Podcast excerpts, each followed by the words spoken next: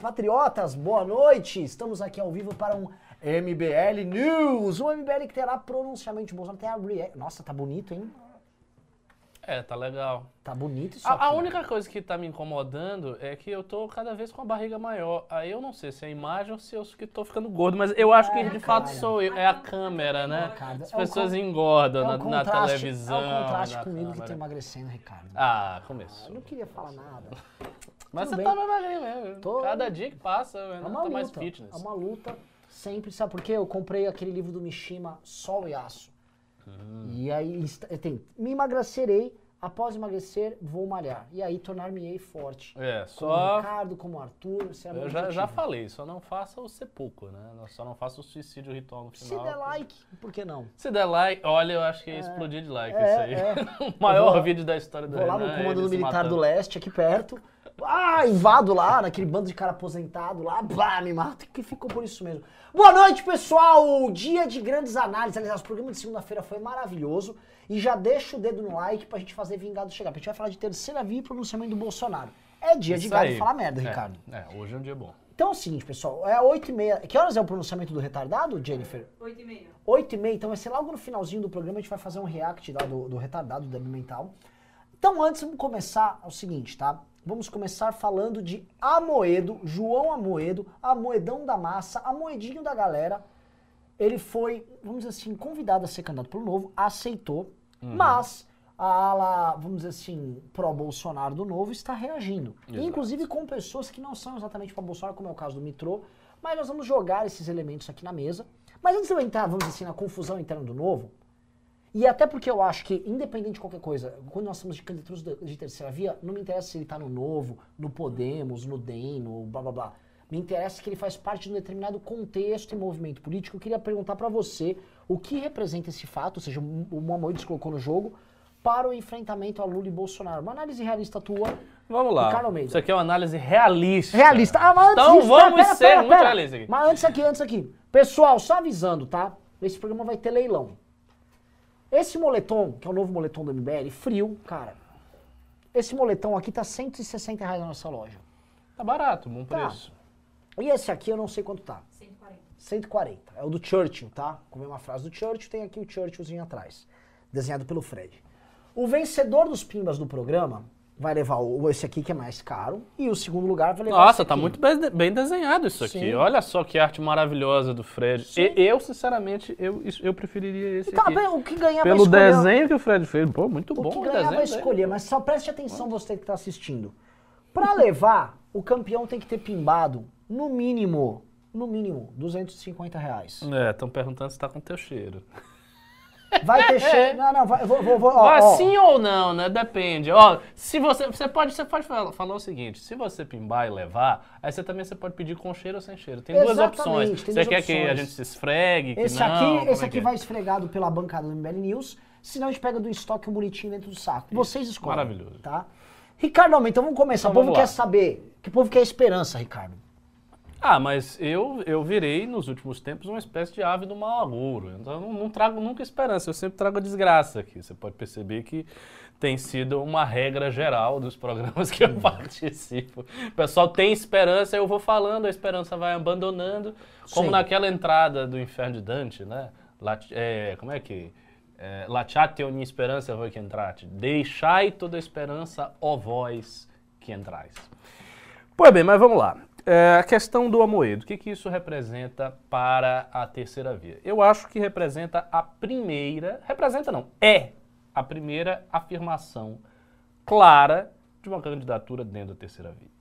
O que é que isso implica? Isso implica, primeiro, que o Amoedo se coloca na frente como o candidato mais assertivo, e isso é um mérito dele. Então, o Amoedo tem o mérito de ter sido muito assertivo ao se colocar como candidato.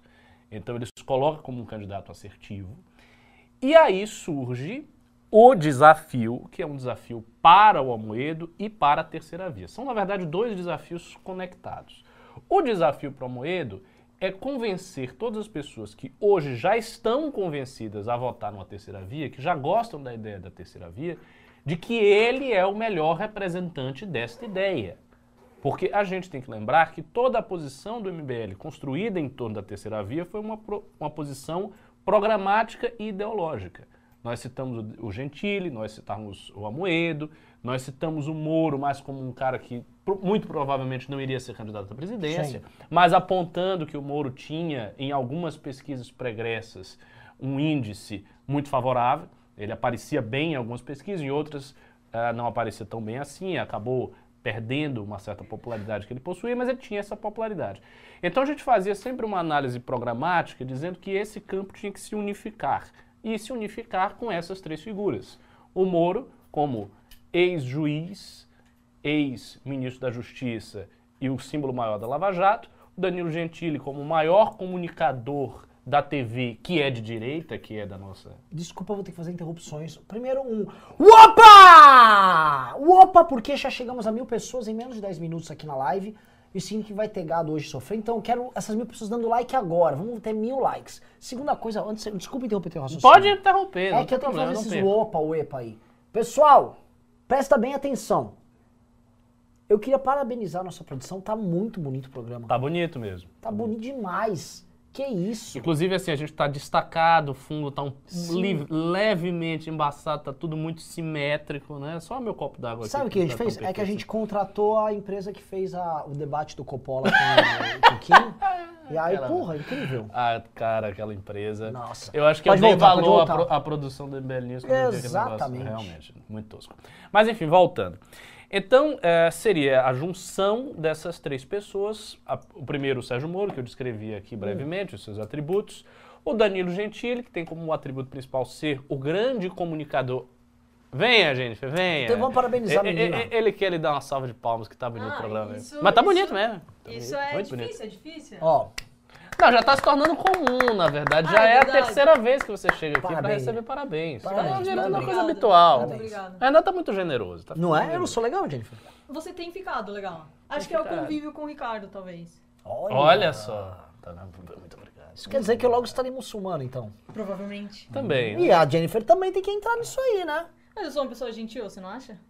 Eu acho você muito gentil. Você, você. Aquela porque tem, é, você é às vezes um pouco dura para fazer as coisas acontecer, mas isso faz parte, isso faz é. parte da sua função. Se você não é for é assim, é, muito caótico isso, você tem que Sabe, ser Sabe, se, se eu falar, ai, ai, ai, ai, você tem que ir no pau, né? É. Ai, ai, ai, tá bom. Se vocês estão felizes, eu fico feliz. Ótimo. Perfeito. Ó, já estão perguntando se você está solteira. É. Não. não, Jennifer não está solteira, Jennifer não é pro seu bico. É. Deixe ela sossegada. Deixa ela já foi. As suas esperanças acabaram de morrer, assim como suas esperanças no Brasil vão morrer. Não, não vão. Mas uh, voltando à análise que você está fazendo. Então, uh, tem o, o, o, Moro, que eu descrevi aqui, tem o Gentili como principal atributo ser o grande comunicador de direita no Brasil, da TV. Não tem outro. É, é ele. Ou é ele ou é ninguém. Quem, quem seria o outro? Não há. Então, ele tem uma posição muito particular, sendo um cara de direita, sendo um cara inspirado no ideário liberal conservador, ele tem uma posição muito particular, porque ao seu entorno a classe artística não tem essa posição. E ele está frequentemente em, em embates com a classe artística, como vocês sabem, embates que né, estão aí, persistem há anos a fio com a classe artística e com a própria classe política. Então ele tem esse grande atributo. E nós temos o Amoedo com outro atributo que eu também considero importante a ser visto aqui, que é ter sido candidato em 2018. Ele foi candidato anteriormente. Os outros não foram candidatos. Então, ele tem já uma experiência de ser candidato. Ele já fez várias entrevistas como candidato, ele participou de discussões, ele participou de debate, ele já é um, um candidato, por assim dizer, tarimbado. Né? É, um, é um cara que está começando na vida política, se você considerar, enfim, um arco muito longo, mas ele tem essa experiência a, a mais do Moro e a mais do Gentili. No caso, se a gente for olhar pela experiência política, os três eles formam uma escadinha. Você tem aqui o Amoedo, que tem uma experiência maior, porque ele já foi candidato, etc, etc. Tem o Moro, que teve uma experiência, mas não como candidato, assim, como quadro dentro de um outro governo, ministro da Justiça. E tem o Danilo, que não tem essa experiência. Por outro lado, aí vem uma consideração que peço por favor, porque você me pediu uma análise realista. Então vamos dar uma análise realista. Por outro lado, desses três, para mim, o Amoedo é aquele que tem um menor carisma. Assim, eu acho. Isso é a minha opinião pessoal, não é a opinião da MBL, não é a opinião de ninguém. Eu acho que ele tem o menor carisma. É, na época que ele foi candidato, ele teve uma considerável dificuldade de transmitir as ideias dele para as pessoas mais simples. Ele é um sujeito sofisticado, que fala de maneira sofisticada, que usa um tom sempre muito administrativo, muito gerencial, né? E isso, a meu ver, coloca sobre ele uma certa dificuldade. Então, ele precisa, se ele quer ser o líder da terceira via, se ele quer ser o presidente, e a partir do momento que ele é o líder da terceira via ou é o presidente, o Danilo e o Moro eles passam a ter uma função, mas uma função associada, que pode ser de vice-presidente, um pode sair para senador, ou pode simplesmente ser um cabo eleitoral, mas uma função associada. O sujeito principal é aquele que é o candidato a presidente, coisa que ele se lançou agora.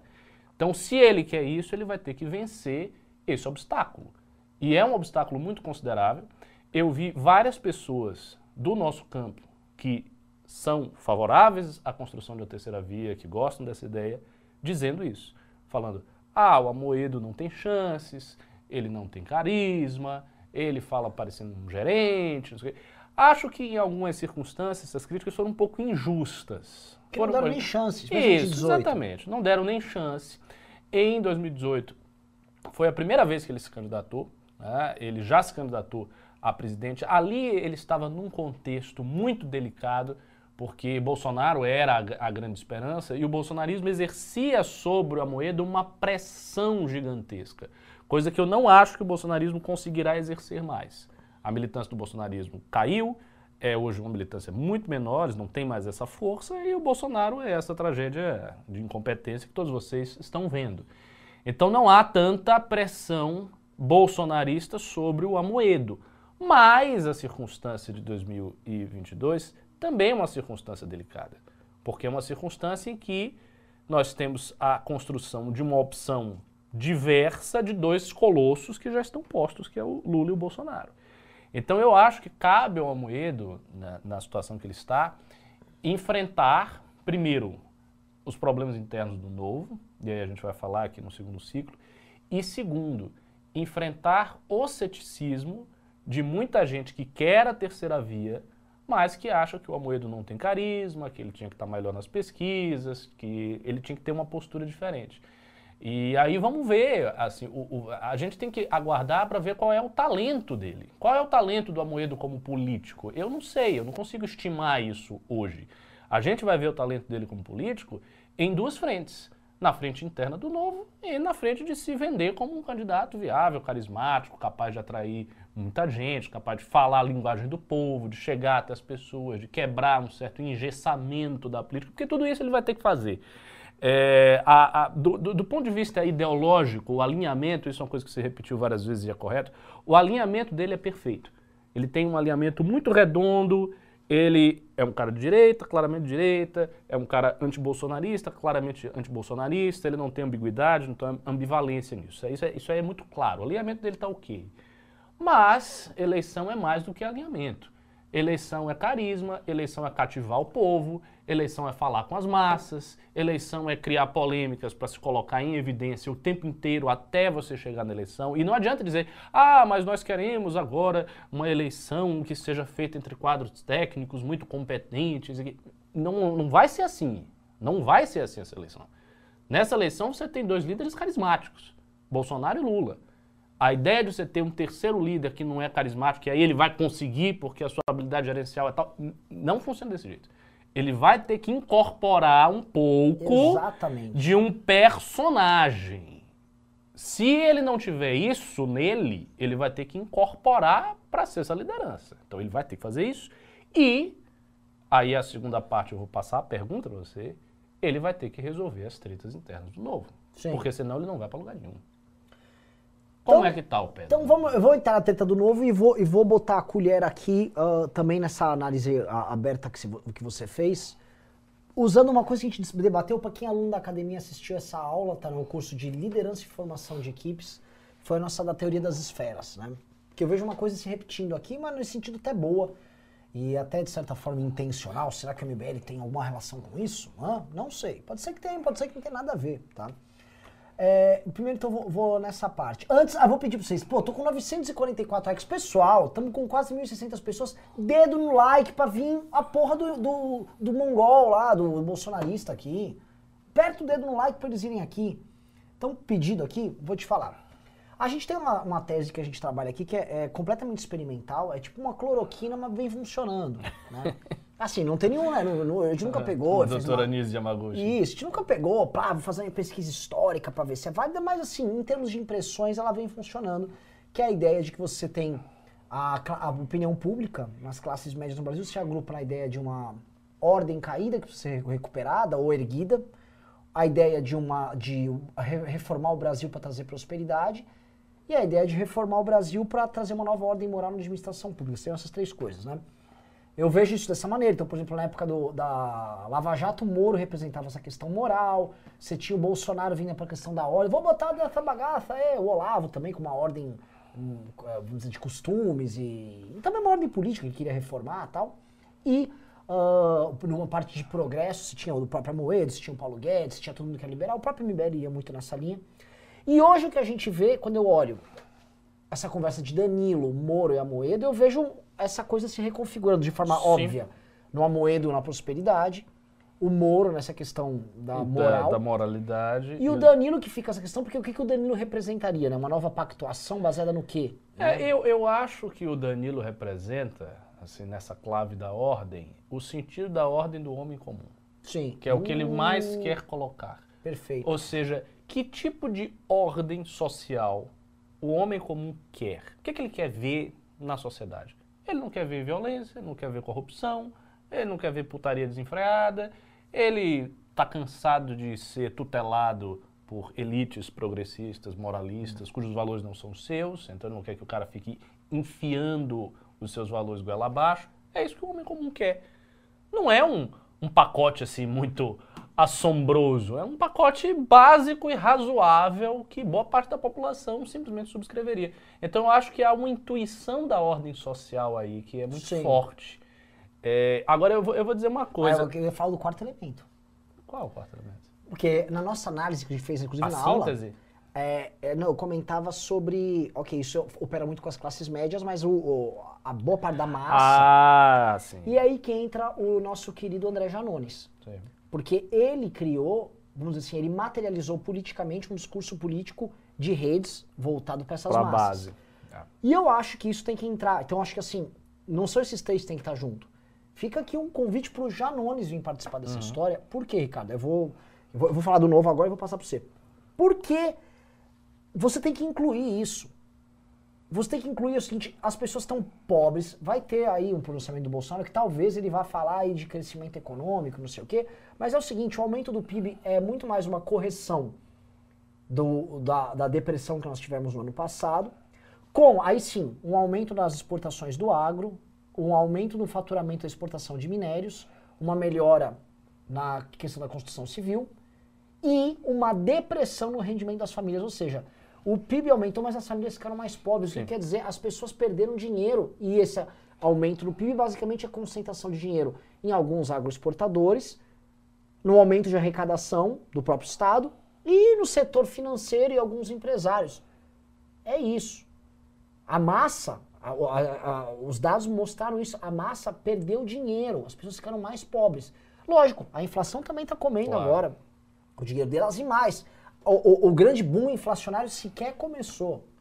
A gente teve um aumento da- do, do dinheiro circulando, mas a gente ainda não sentiu o boom inflacionário. Então, o que, que acontece? Essas pessoas, ano que vem, vão estar matando o cachorro a grito. Mais do que elas estão hoje. Sem auxílio emergencial. E o próprio Centrão percebeu isso, tanto que o Ciro Nogueira falou, Bolsonaro, você precisa dar um novo auxílio, arrume aí 400 reais para dar para as pessoas. É lógico. E isso aí, essa questão do auxílio, é aquela coisa que a gente falava com o Andreasa. O, o único caminho para o Bolsonaro, há muito tempo, é o auxílio emergencial. Ele não tem outro caminho. O único caminho para estancar a popularidade dele e fazê-lo aumentar era o auxílio emergencial. Isso está claro desde a época que ele começou a dar o auxílio. E isso teve um resultado imediato nas pesquisas eleitorais, nas estimativas de popularidade. Teve um resultado imediato. Foi ele começar a dar auxílio, ele começou a subir. Então, só tem essa via. Agora, é aquela coisa que você já falou. Para ele concretizar essa via, ele vai ter que jogar para cima a responsabilidade fiscal, vai ter que derrubar o teto de gastos, furar o teto de gastos, ele vai ter que fazer isso.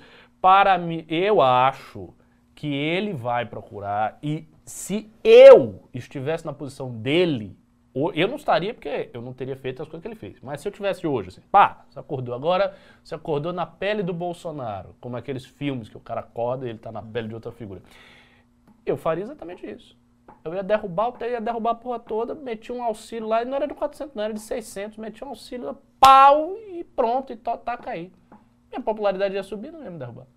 É o que ele tem que fazer. Ele não tem- ia me não- derrubar, é, porque a popularidade dele ia subir. Sim.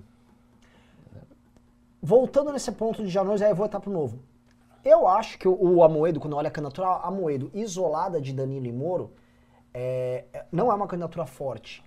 Ainda que seja agora uma sinalização de esperança. Por isso que o Amoedo hoje ele tem que ser, se for da habilidade política, ele tem que ser agora um articulador político. E se ele for o candidato e, e cara que vai estar na urna para as pessoas votarem, ele tem que se comunicar bem. É. E no Ah, caso dele exatamente. específico, pra mim ele tem um desafio. Pra mim o Amoedo tinha que estar com o Janones. E olha o que eu tô falando. Pode soar bizarro pra muita gente. É.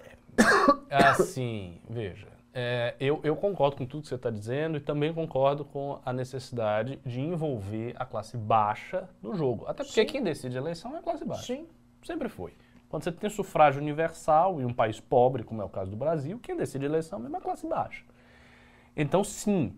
A questão é que eu acho que ah, existem muitas dificuldades eh, de natureza programática e ideológica para conciliar esses dois discursos, principalmente com o novo e principalmente com o tipo de discurso que o Amoedo fez ao longo do tempo. Mas é Porque- cabível. o mais ou Amoedo concorda com o auxílio emergencial, viu? O- o- Ele pode concordar com uma analogia naquela ideia friedmaniana de uma renda universal, ou seja, de uma maneira que o Estado vai dar, tá dando alguma coisa. Mas eu não acho que as pautas do Janones se reduziriam a isso. Muito, possi muito possivelmente, o Janones pegaria um conjunto de reivindicações populares e esse conjunto tende a ser, ao longo da história, irrealizável. Porque o povo é assim, o povo é cortejado e o povo quer cada vez mais coisa. Então ele vai querer uma coisa, vai querer outra coisa, vai querer isso, vai querer aquilo, tem que ter Mas reforma do acha SUS que e tal. existe um horizonte de curto prazo, um período de quatro anos, que fala, ó, isso aqui dá pra fazer. E se comprometer com esse horizonte. Porque pra mim é o seguinte, na situação que o Brasil vai estar, e tendo em vista que o Estado brasileiro, veja só, os funcionários públicos no Brasil, em geral, ganharam mais dinheiro com a pandemia. Sim, verdade. Assim, tem juiz que tá ganhando mais. Isso aqui é bizarro. E se, alguém vai ter que, assim, vai ter que ser pactuado no novo governo. É o seguinte, pessoal, vocês estão matando o hospedeiro. E é o seguinte, também não dá pra sustentar vocês ganhando tanto e a base da sociedade ganhando Ganha tão, tão pouco. pouco. É. É, é bizarro. Ainda mais num ciclo inflacionário que a gente vai ter, onde, porra, o cara já não tá comendo mais carne, a pessoa mais pobre. Eu sei.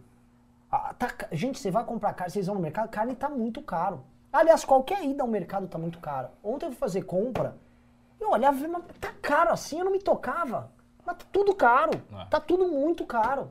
Viver hoje tá muito caro no Brasil. E detalhe, o ciclo inflacionário nem ainda redundou nesse bam, né, nessa chegada dos preços. Esse é um processo que no mundo inteiro ele está se acelerando, mas ainda não estourou para valer. E no Brasil a gente vai sentir, que a gente não tem a dúvida disso. Então, puta, cara, o Estado vai ter que atuar nisso e eu acho que vai ser um problema dado. Não é um problema que o Bolsa Família levantou. Quando o Lula levantou, e aí, tô dando dinheiro para os mais pobres. E aí? E depois os próprios liberais acabaram reconhecendo, olha só, é melhor dar o dinheiro mesmo pro cara. É uma forma até de emancipação, sim. A questão é que isso aí não pode virar, né? A pessoa tem que se emancipar mesmo, a pessoa tem que sair disso, arrumar um emprego, você tem que educar as pessoas. O Brasil- É, isso você citou um ponto importantíssimo, né? Assim, é, o auxílio emergencial, ele não é uma transformação estrutural, assim, ele não resolve questão de saneamento Nada, básico, nada. de educação, de segurança, de infraestrutura, de oferta de emprego, de produtividade. A, a questão é o seguinte, eu, é, como que o cara vai conseguir resolver essas coisas todas e ainda tirar do bolso do Estado dinheiro suficiente para o auxílio emergencial? Mas, Aí Ricardo- você pode dizer, ah, então ele corta, assim, um corte drástico no funcionalismo, na folha de pagamento, em isenções fiscais indevidas, em... Mas, Ricardo, não É, tem outro caminho. E Eu vou não acho falar- que isso será feito. Mas depende. Tem um detalhe, Não, Ricardo. eu, eu o acho seguinte, zero chance disso o próximo acontecer. A não ser presidente- que você tenha uma ditadura. O próximo presidente não sendo nem o Lula, nem o Bolsonaro, ele tem que se colocar assim, gente, vocês vão eleger um Temer ou um Itamar. Ou seja, isso aqui é um governo tampão. Eu não pretendo continuar com um projeto de poder, ou seja, eu vou disputar essa eleição.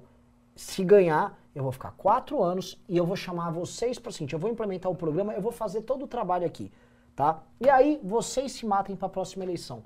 É a única maneira de você implementar um programa de transição que trate, a meu ver, do drama dado pela Constituição de 88 e, pelo, e, e pe- pelas contradições do Estado brasileiro que não estão, assim, elas, são, elas não vão ser resolvidas. Mas se você tem vontade política em resolver parcialmente algumas delas, você consegue dar um freio de arrumação. Até Pode porque ser, uma pode parte desse ser, freio de não sei. arrumação foi dado no governo Fernando Henrique, votado pelo Centrão.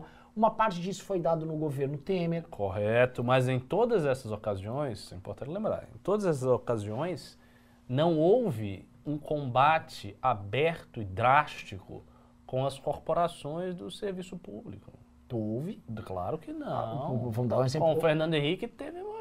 Opa, assim, opa, assim. o, ref- o ele, ele foi pra cima em reforma administrativa É. e as privatizações mexiam com essas Eu corporações. sei, as privatizações mexiam. Eu acho E que a no Temer- privatização pode acontecer. E posso te falar uma? O Temer, o fim do imposto sindical, que mexe na estrutura política Mas é diferente, é diferente. Eu vou mostrar aí as diferenças. Veja, o, o fim do imposto sindical é o fim da obrigatoriedade de uma contribuição específica que o sindicalizado dá ao sindicato.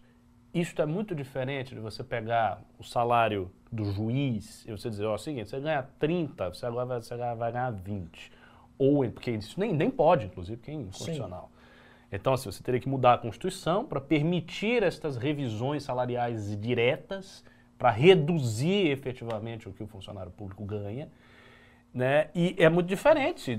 O impacto político disso é deste tamanho. O impacto de- de- do imposto sindical é isso aqui. No imposto sindical, quem luta a favor são os líderes sindicais. No caso de uma revisão dessa monta no dinheiro que o, que o servidor público vai ganhar, são todos os servidores do Brasil que estariam de imediato contra isso. Então, seria um presidente que, no momento que ele chegasse, ele compraria a briga com todos os servidores brasileiros. Todos os servidores federais brasileiros de cara. A União já compraria a briga. Então, é uma tarefa, eu acho uma tarefa bem é, hercúlea. E eu não lembro disso ter, feito, ter sido feito desse jeito por um outro.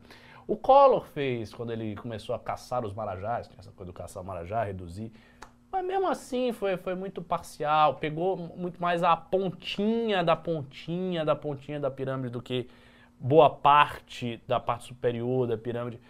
Para você ter um auxílio emergencial estabilizado, do jeito que o povo quer, do jeito que o Janone está prometendo e do jeito que o Bolsonaro gostaria de voltar, você teria que ter esse enxugamento muito drástico. É Mas- bem difícil. Sim, mas Dentro da democracia, então. sendo prático, Ricardo, eu acho. Lembra que a gente falou no último news? Quem assistiu o último programa, a gente estava comentando assim. No Lula mesmo, ah, o Lula vai fazer um governo, ok.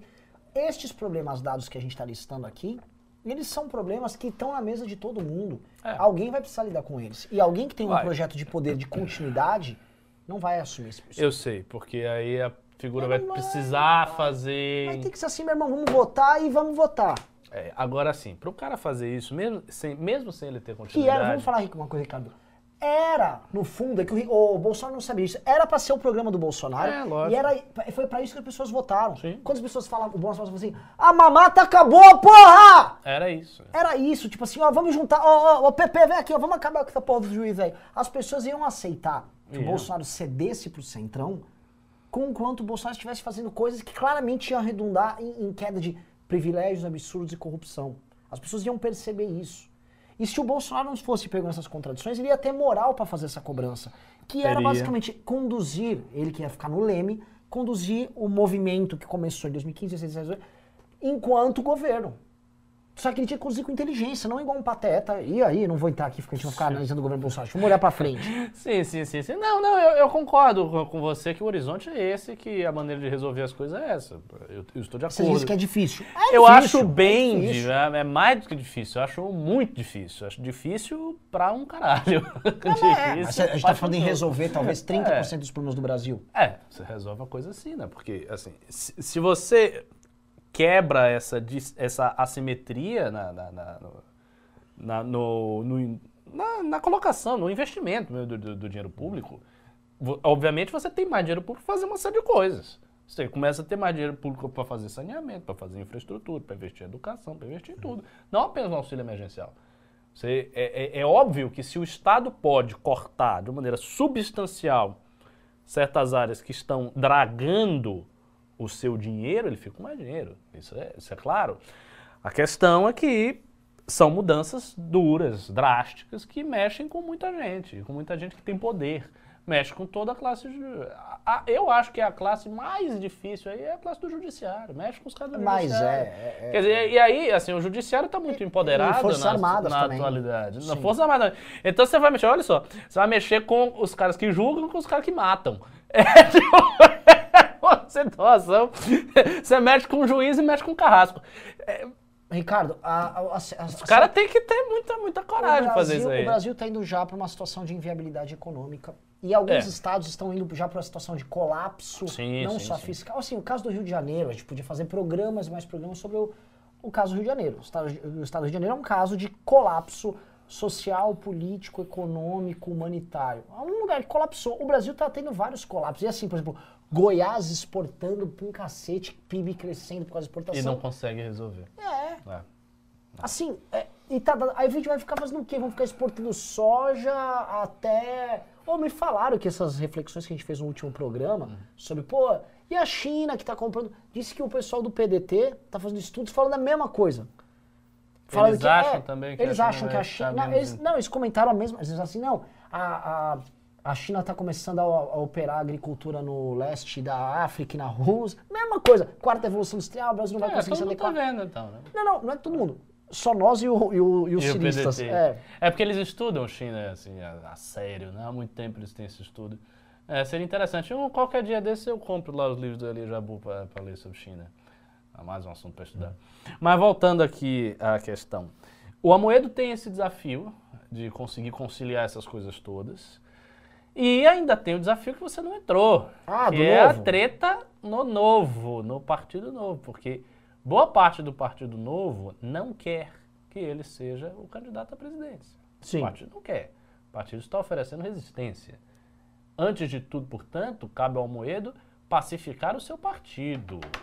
Essa é uma tarefa difícil. Eu bem me lembro que uma das críticas mais recorrentes à maneira do Partido Novo se organizar era a sua excessiva centralização. Gente- Todo mundo falava isso, a gente falava também. Havia uma centralização muito grande com minudências, com coisas pequenas. Então, o meu tinha né, um pessoal dele, assim, umas senhoras, que ficavam vendo o que todo mundo estava fazendo e olhava ali. Então tinha essa, essa coisa do microcontrole e havia também um certo sectarismo do novo, baseado na ideia de que o novo não pode se coligar com partido nenhum, que não pode fazer aliança com ninguém, que se você for um candidato cujo ideário seja o mais liberal possível, mas você não é do novo, o novo não pode lhe apoiar, blá, blá, blá, blá, blá. Então, tinha essas dificuldades no novo. Essas dificuldades, minha pergunta, em que medida elas ainda existem? E segundo, em que medida o Amoedo, se você acha, o Amoedo tem força para pacificar internamente o partido? Vamos lá. Primeira coisa, eu não sei se a militância do novo perdeu esse caráter.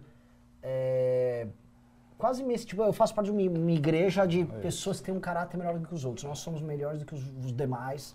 E essa, é, essa turma entrou numa- em várias contradições no governo Bolsonaro, porque elas passaram, começaram a passar por novos dilemas político-éticos que não envolvem um lance de, ai, nós não pegamos fundo partidário. Tipo, como você se posiciona num governo que tá matando gente? Sim. Como você se posiciona de acordo com a corrupção do governo Bolsonaro, sendo que o Bolsonaro acena com as reformas que fazem parte do seu ideário que você julga ser superior. E aí, diante de- dessa, vamos dizer, dessa, desses dilemas éticos, a militância começou a ficar confusa e naturalmente se dividiu entre aqueles que submetem ao governo e os que não submetem ao governo, junto com boa parte dos parlamentares. E aí, a, a treta que deu com o Novo foi essa. E uma coisa que é verdade, o Novo, ele padecia nesse centralismo, ele foi centralizador onde não devia e ele foi, e, e foi, ele foi descentralizado onde também não deveria.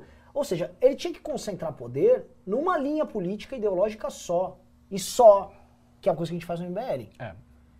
A, E- a linha do MBL é clara e dura e definitiva Isso. e é, E é aqui. acabou. Não, aqui não Acabou. tem. Ah, eu tenho, eu tenho uma corrente pro Bolsonaro. Não, você vai embora do MBL. É isso. Corrente pro Bolsonaro É, não MBL. tem isso aí. Seria Se ele já, uma vez já propus, não, a gente tem, não vai ter, e nunca vai ter. E no novo, eles permitiram isso enquanto ficavam olhando, tipo, coisas de mandato. Não, você Sim. entregou um relatório, não sei Sim. o quê. Minúcias. E aí, cara, se perderam numa lógica, porque olharam muito uma lógica administrativa e não uma lógica política. E Exato. política é uma atividade política. Então acho que eles se perderam nisso, mas eu acho que essa estada do, do Amoedo fora do novo e fazer com que ele olhasse o partido de fora e também conhecer o processo político fez ele amadurecer muito enquanto homem político. E ele tá olhando esses problemas. E uma das coisas que o Moedo sabe, por exemplo, imagino eu, mas acho que sabe sim, o Moedo, o Moedo tá muito maduro. É que você precisa coligar, precisa falar com as outras forças e não pode olhar com elas com nojinho. Que é o exemplo que eu dou ali, por exemplo, o, foi, um- foi um negócio que foi engraçado que aconteceu no Twitter. O, o Arthur postou uma foto dele com a Moedo, aí veio uma vereadora, uma boa vereadora do Novo aqui em São Paulo, Cris Inclusive Monteiro. fez news conosco há certo tempo atrás, Sim. comigo com a Adelaide. Sim. E ela foi e postou, ah, é, contamos com você apoiando. Primeiro que assim, como contamos, Cris? Assim, a gente tá nessa luta contra o Bolsonaro e estamos falando de terceira via pra um caralho. Estamos nessa luta, assim, bastante tempo, assim. Não tô querendo dar, estabelecer, pá, a gente tá... Não tô falando, mas estamos, tem. Sim. E aí o Arthur respondeu, beleza. E conto você também pra apoiar pra governador, né? Porque o Arthur é o nome da direita independente pra governador do estado de São Paulo. E dando nome aos bois, eu sei que o Poit tá tentando, o Poit que não pede impeachment do Bolsonaro e que fica naquela, né, aquela mais ou mínimo. É. E ele quer ser candidato a governador. E aí vem alguns militantes do novo, ai Arthur, mas pode ser, hein? Mas nós temos que avaliar. Pode ser, não tem que avaliar nada, meu irmão, com todo É, respeito. vamos Se colocar eu as apoio claras, né? Moedo ali, você tem que apoiar a gente daqui, Exato, caralho. exato, a vida é exato. assim, política é, É- é assim. isso aí. E eu não É preciso falar das É demonstrações aí. públicas de fidelidade ao ideário nosso, porque nós já demos. Isso e se o cara não quer apoiar e quer inviabilizar, problema deles. É. Agora, o Moedo não tá com essa cabeça, tá? Só que eu acho que a militância tem que amadurecer. Todo mundo tem, porque assim, sorte que em São Paulo é o MBL. Vai ter estados que não é gente como a gente. Vai ter que compor, gente, com muita gente em muito lugar. Vamos supor que o Ratinho Júnior, que já tá tendo os entreveiros com o Bolsonaro, é do PSD, fala, eu vou apoiar a terceira via. Tem que botar o cara no jogo. Cara, tem que chamar o Ratinho Júnior do PSD. Ah, mas é um partido que sabe tem que apoiar, cacete. Ele é um cara pra ganhar pra governador, possivelmente em primeiro turno no Paraná. Traga. Ah, o Eduardo Leite não vai ser candidato no Rio Grande do Sul é, para presidente, só que ele vai ser pra reeleição. Traga o Eduardo Leite, meu Deus do céu. Ah, mas do PSDB, traga o Eduardo Leite. Não, porque nós não estamos falando aqui de um movimento ligado a um partido, nós estamos falando de um movimento político para eleger a terceira via. Então, assim, é, é, isso eu tô- falando ainda da, agora eu tô, vou entrar agora na parte problemática. Agora, tem os casos Novo que não querem que o Modi seja candidato porque eles queriam que o Novo fosse basicamente uma linha auxiliar do Bolsonaro. E não tem fala mais óbvia do que nenhuma outra do que a do Alexis Fontaine, que é um, de- é um deputado por São Paulo, que era amigo nosso, sempre foi próximo, mas se encantou com o Paulo Guedes e ficou apaixonado lá, e virou um bolsonarista. Eu, lembro dele, eu fiz congresso com ele, É, sentei um lá dele. legal. É um cara legal também. Eu acho. gosto dele, só que assim, é, ele é equivocado. Politicamente falando, ele é um cara equivocado. E o Alexis, ele foi lá e postou, olha, o correto pro novo pra fazer bancada era não ter nenhum candidato a presidente. É lógico, o Alexis, você quer apoiar o Bolsonaro. Vamos ser claro, ou candidato nessa linha... Que é um raciocínio, eu vou dizer, é um raciocínio não só errado, porque tirar Bolsonaro é uma prioridade, mas é, desconsiderando essa questão moral, etc., desconsiderando a questão de valor, eu acho um raciocínio errado estrategicamente. Não é inteligente se agarrar ao Bolsonaro desse jeito, supondo que o Bolsonaro tem uma popularidade X e ele vai transferir essa popularidade para você, que é um cara do novo. Isto não vai acontecer. Isto não vai acontecer. Bolsonaro será bastante seletivo porque ele já concebe, se esse ano é louco, ele já concebe que ele pode perder. Claro, da boca para fora ele vai dizer sempre que vai ganhar, mas ele já concebe que ele pode, pode perder. Então ele será muito seletivo a, a quem ele vai dar verdadeiro apoio.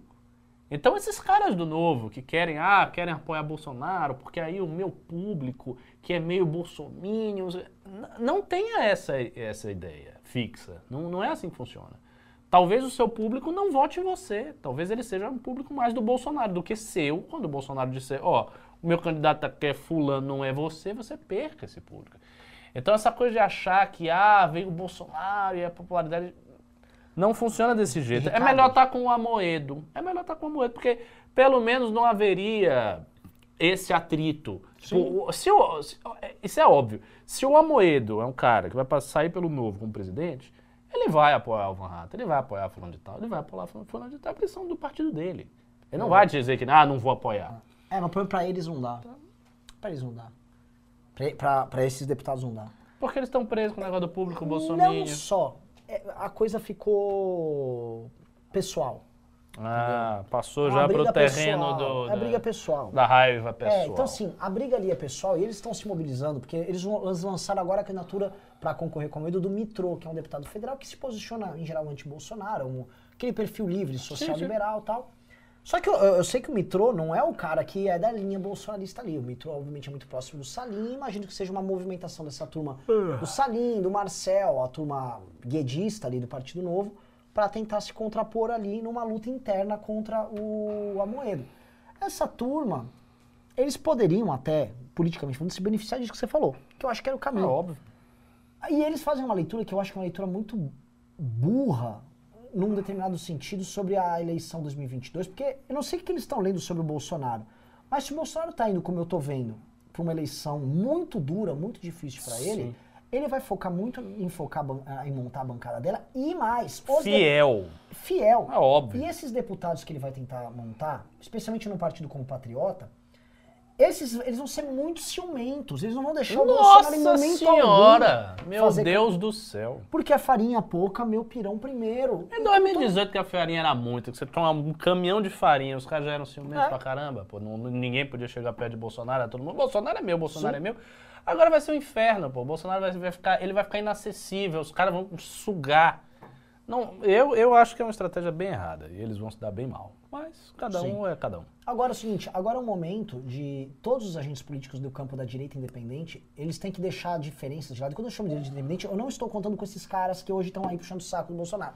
Tô falando, cara, a galera que tá acompanha, não seja do MBL, seja a galera que é do Partido Novo, galera de Livres, galera que acompanha redes, tucanos, todo mundo tem que vir e começar a botar a diferença de lado e compor um mapa eleitoral para 2022 e uma construção de uma grande aliança, porque isso vai representar também, percebam, não importa aqui qual o candidato. Eu acho o Amoedo um candidato melhor do que, que as pessoas julgam.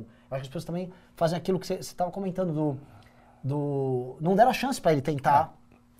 O cara tem que tentar, vocês têm que dar a chance. Às vezes o cara vai lá e emplaca. Às vezes vai lá. Assim, em muitos estados, figuras que são consideradas chatas se elegem. É, exatamente. Em estados que têm voto popular, Isso existe. isso existe, pessoal. A coisa não é assim, ah, o cara tem que ser assim, a pessoa mais carismática do mundo. né? Não é, não é assim que funciona. E outra coisa, existe um apelo. Ah, fulano é a alternativa a Ciclano e Beltrano.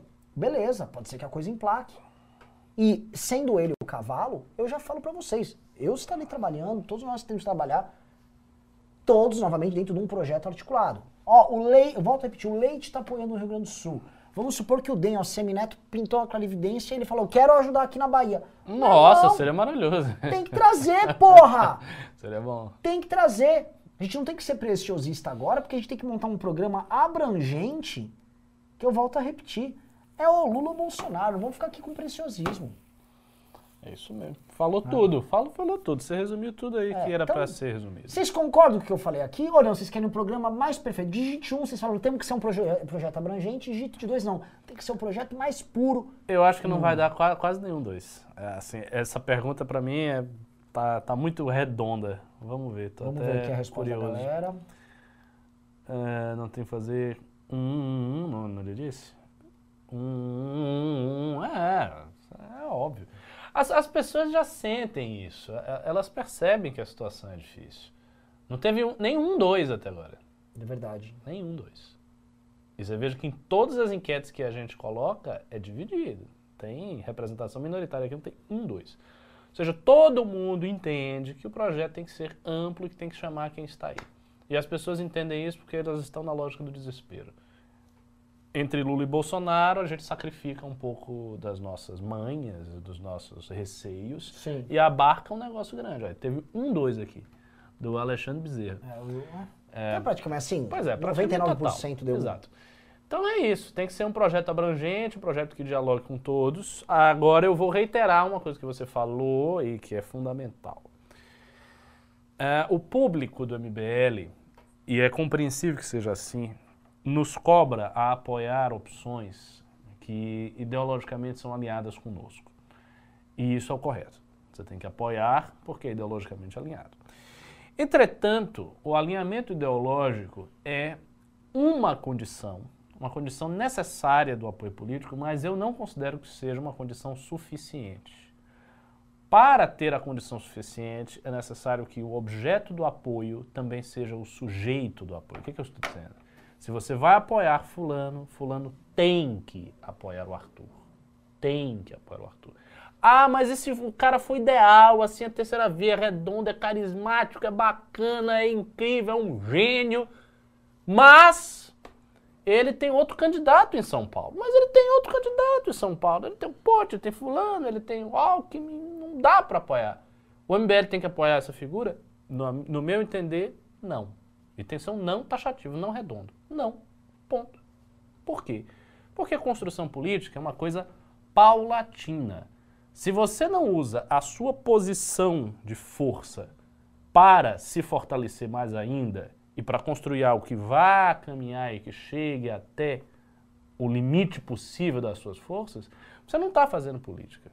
Você está fazendo um sonho, é uma idealização, é uma utopia, é um manifesto de boas intenções, essa coisa, ah, apoiem, vamos. Tá. Por exemplo, quando a Cris Monteiro falou aquilo, ah, eu vou contar com seu apoio. É porque ela dá por pressuposto, coisa que muita gente dá, que o, o simples alinhamento ideológico faz com que você seja forçado a apoiar. Que era o que os bolsonaristas Sim. faziam, só que de um jeito extremamente violento. Então, o Bolsonaro é o cara da direita, então você tem que apoiar. Apoie. E cara, sua boca. e cara Claro, nenhum dos caras da terceira via vai fazer isso, porque nenhum deles é o Bolsonaro. O Bolsonaro fazia isso com muita agressividade. Então ele tinha esse essa qualidade a mais de ser agressivo. Mas pode ser que venham pedidos de apoio unilateral. Unilaterais. Pô, hoje eu tô errando plural E direto. agora, pra, pra fazer uma coisa, Entendeu? fazer um parênteses que eu acho muito engraçado. Todos os candidatos, tirando assim, pô, o Danilo é amigo nosso, o Moro é um cara que tá na mesma luta aí há muitos anos, o Amoedo também. Caras decentes. Tirando esses caras, os políticos da moda antiga, quando vieram conversar com a gente, É vieram só fazer pedido unilateral. Unilateral. Eu vou contar, teve um, É, teve me um apoie. É, teve, Aí, um, teve um cara, pessoal da terceira via, não citarei o nome aqui, que veio até o escritório, se sentou aqui, ó, exatamente onde nós estamos, pra falar sobre isso. Falou, não, não, pô, conto com vocês, estamos juntos, tal, Ah, beleza, pô, que legal, tal. Eu tô ouvindo ele. Não, inclusive, tô indo encontrar o Alckmin agora, que é importante ter o apoio dele pra goleiro. Eu falei, pô, que legal, cara. Bacana, meu. Boa sorte lá, caralho. A gente tá lançando o Arthur aqui. Aí o cara, ah, que legal. E foi lá na aí, não é o caso de Danilo, não é o caso da Moeda, não é o caso de... Mo- Mas, assim, a política às vezes nos enxerga como uns tontos, velho. É, enxerga ma- mais do que como, não sei se como um tonto, enxerga como um movimento que está sempre numa posição de subalternidade, entendeu? Esse é o ponto. Então enxerga como um movimento que é subalterna e que é caudatário do projeto político dos outros. Então é fulano de tal, é fulano de tal, é fulano de tal, e aí o MBL entra com apoio nas redes sociais, na parte virtual, que é na parte que ele é bom. Não, não é isso. O MBL tem um projeto político próprio. Ter um projeto político próprio significa o seguinte: construir uma direção para o poder, para a tomada do a tal da tomada do poder. A toma é a tomada do poder, sim. Aliás, a gente comentou no news aquela frase que não, não sei quem falou, né, que ah, não era para ter projeto de poder, não sei se foi o Constantino, foi, foi um deles, Puta, aí. o Copano. o Copano, Que o nossas Copa- opiniões não são válidas porque nós temos um porque projeto de tem um poder. projeto de poder. E o que eu falei é óbvio, você vai ter o quê? Um projeto de derrota? Um projeto do não poder? Um projeto do, do Pessoal, fracasso? Estamos Isso trabalhando muito para na nenhum. próxima eleição não eleger ninguém, viu? É, é- é óbvio que não. O MBL tem que ter, porque assim, se o MBL não tem um projeto de poder próprio, só há uma opção. O MBL está vendido para alguém. Não é isso que diziam? Que o MBL era vendido para o PSDB? Então, se o MBL não tem projeto próprio, se ele não defende o seu, o seu projeto, vocês tenham certeza que o MBL está vendido para alguém. É óbvio. É, essa é a única justificativa para você não defender o seu projeto. Ele está vendido para uma outra pessoa. Aí o cara dá dinheiro e aí você está ali batalhando por um outro projeto. Se você tem um movimento que é um movimento maiúsculo, com identidade, com personalidade, com público, com trabalho, com esforço, esse movimento tem um projeto político. O que significa, volto a dizer, reiterar aqui claramente, qualquer tipo de apoio para 2022 tem que ser um apoio bilateral. Ou seja, a gente apoia o cara e o cara apoia o Arthur. E não tem negócio de conversa, dizer, não, meu amigo, mas tá difícil, mas tem um candidato do meu partido, mas não sei o quê, mas aí não, não dá, porque aí vai criar. Não interessa. Se não dá, então a gente não apoia. Então você fica aí, você faz o seu trabalho, a gente diz que você é um cara bacana, eventualmente, e boa sorte, E acabou. você- e isso está dando um exemplo na relação com o ela sempre tem que ser com todos os estados. É, Eu com dei todo exemplo de outros mundo. estados porque assim, Todo mundo. nós vamos enfrentar o Lula com máquina e o Bolsonaro com Estado. Porque vai ser. Eu tava comentando outro dia, eu tava falando com. Ah, com o Bisoto. Né? E eu- o grande Bisoto, amigo nosso, tal, e depois do Bisoto conversar, eu fui começar a refletir em casa que a seleção tem um aspecto da sui generis. Porque existe a máquina com a aliança e os partidos, e existe também a máquina pública. Que geralmente são sintetizados em uma coisa só, né? É, Mas porque nessa aí, geralmente não a campanha do cara que é presidente, ele vem com a Com máquina, tudo. vem com tudo. E nessa eleição não. Essa eleição vai ser o seguinte, o Bolsonaro tem a máquina pública e o Lula vai ter a máquina partidária. é mesmo. Então, vai ter que ter um arco de aliança que você vai ter que enfrentar dois monstros ao mesmo tempo, ali, pá, pá, pá, pá, pá, atirando. E vai ser difícil. Não, essa eleição, ela é exótica. Ela não é uma eleição simples, não é uma eleição de fácil entendimento. Tanto que tá todo mundo confuso até agora. Né? O que eu acho, a gente tá com uma notícia boa. O Amoedo é um cara extremamente decente e o posicionamento que ele vem tendo nos últimos. Assim, eu não vou falar que antes era ruim. Não era ruim antes. Mas foi corajoso nos últimos dois anos. Agora, se você falar, ah, o Momoedo é sem sal, os posicionamentos dele não são sem sal, são bem, bem, bem pimentados os posicionamentos dele. E ele vem entrando em divididas o tempo todo. Ele tá com o uniforme de jogador de futebol dele sujo no campo de dar carrinho e corre pra lá, corre pra lá, que é o que precisa. Que é o teste que vocês têm que fazer para as eleições de 2022. Não vote, quer dizer, não vou ficar, não vote, mas assim, se você vota, tem voto de opinião, olhe só para atores políticos que estão sujos, que estão sujando o shortinho. Agente político que ficou no. eu- vou citar nome aqui também, da Janaína Pascoal. É. Nhê, porque nhê, porque nhê. Isso aqui não dá, meu irmão. Eu, a- é, no caso é dela, especificamente no caso dela, eu ainda, eu não conheço, mas eu ainda creio que ela é assim porque ela é meio confusa das ideias. Ela, ela não me parece uma pessoa muito clara, sabe? Parece uma pessoa meio esquisita. Então eu acho que ela tenta ter uma opinião muito original e muito independente de todas as correntes que estão aí e não se filiar a nenhum. Porque, por outro lado, a gente não pode dizer também, ah, a Janaína tá, tá fazendo isso porque ela quer o público do Bolsonaro, está fazendo por cálculo. Porque a própria Janaína entrou em confusões com o Bolsonaro. E entra, ela, ela, ela dá uma opinião hoje que é A e amanhã ela dá Z, e depois ela volta para A, depois ela dá B. Mas vamos combinar Agora sim, depois isso- dá um, ela dá um Z, ela no ano passado. Ela deu mais a dar uns M, uns, Porque- uns F, hoje Mas eu, tá a- B, eu acho A, B, C. que ela crê que as críticas que são feitas a Bolsonaro hoje são muito duras e que está havendo um excesso. Ela crê isso. Pois é. E ela também acredita, tipo, é- ela é conspiratória em grande medida. Pois é. Então, é isso. Agora, sim, de qualquer maneira, não é um perfil para liderança. Liderança não pode fazer assim. Porque se você tem esse perfil de liderança, os seus liderados ficam confusos. Ela passa mensagens contraditórias o tempo inteiro, então a pessoa fica ali. T- Tanto que nós já recebemos vários pimbas. Eu não lembro que esse programa tinha, tinha muitos pimbas. Vocês estão entendendo o posicionamento de Janaína Pascoal? Janaína Pascoal falou isso, eu não entendi nada, eu não estou entendendo. Agora vocês desistiram de pimbar nesse sentido, mas antes vocês pimbavam. Quer dizer, o nosso público que via Janaína, gostava dela, não estava entendendo nada e ficava nos perguntando o que, que a gente achava. Isso é um sinal de que ela é confusa. O cara não pode ser confuso, ele tem que ser claro. Você precisa ter E- uma hermenêutica de Twitter. Pois é, você tem que ser claro. Quem, você sabe quem é que pode ser mais ambíguo? O intelectual. O cara que está no campo de produção de ideias, este cara, ele não precisa ter esta clareza programática, assim, preto no branco, porque ele lida com as complexidades e com as profundidades escondidas do debate simples e direto do porta-voz político. Mas o porta-voz político ele tem que entender qual é a sua função. Ele não é está exercendo a função de ciência, ele está exercendo a função de liderança. É diferente, tem que ser claro, tem que ser assertivo, tem que ir naquela direção e ponto.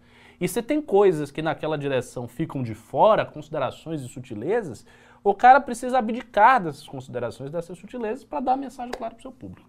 Isso aí é o que eu acho. É, temos mais outra pauta? Olha, é, essas aqui são as duas pautas centrais. Vai ter o pronunciamento, né? É, tem um pronunciamento. É, do Bolsonaro. Ah, vamos fazer o seguinte, ó, já é 8 horas praticamente. A gente lê uns pimbas. Vamos ler uns pimbinhos E aqui. aí lá para 8 e meia a gente vê o pronunciamento, faz o react. Fechou. É. Porque senão, inclusive, não vai, dar- não vai dar tempo pra gente fazer isso. Vamos lá, vamos lá. Tô vendo aqui os comentários. 22 só vai dar Bolsonaro. Rapaz, não tá aparecendo Antes não, de só né? responder, tem um tal de Túlio Alves de Oliveira que ele não para, assim, ele tá spameando a- a- assim, o programa inteiro. E um tá- Bruno Reis, ele falou: MBL, é Nando Moura que engrenou desde a primeira brincadeira do Danilo. Aceita isso? É que mal tem. Cara, tem muita gente que quer ficar gerando tretinha da gente com o É, Danilo. pois é. Ah, Cara, o Danilo é amigo do Nando Moura, é amigo nosso. que Eu não sei do que, que você tá falando. Eu não tenho. A gente fala mal do É Nando Moura. porque o pessoal está achando que a gente está impedindo o Nando Moura de ser vice de alguém, ou impedindo Mas alguém de fazer tem- alguma coisa. Primeiro que o MBL não tem esse poder. Segundo que não é da nossa alçada. Terceiro que a gente não está fazendo nada. É. A gente só está fazendo a nossa análise. pô.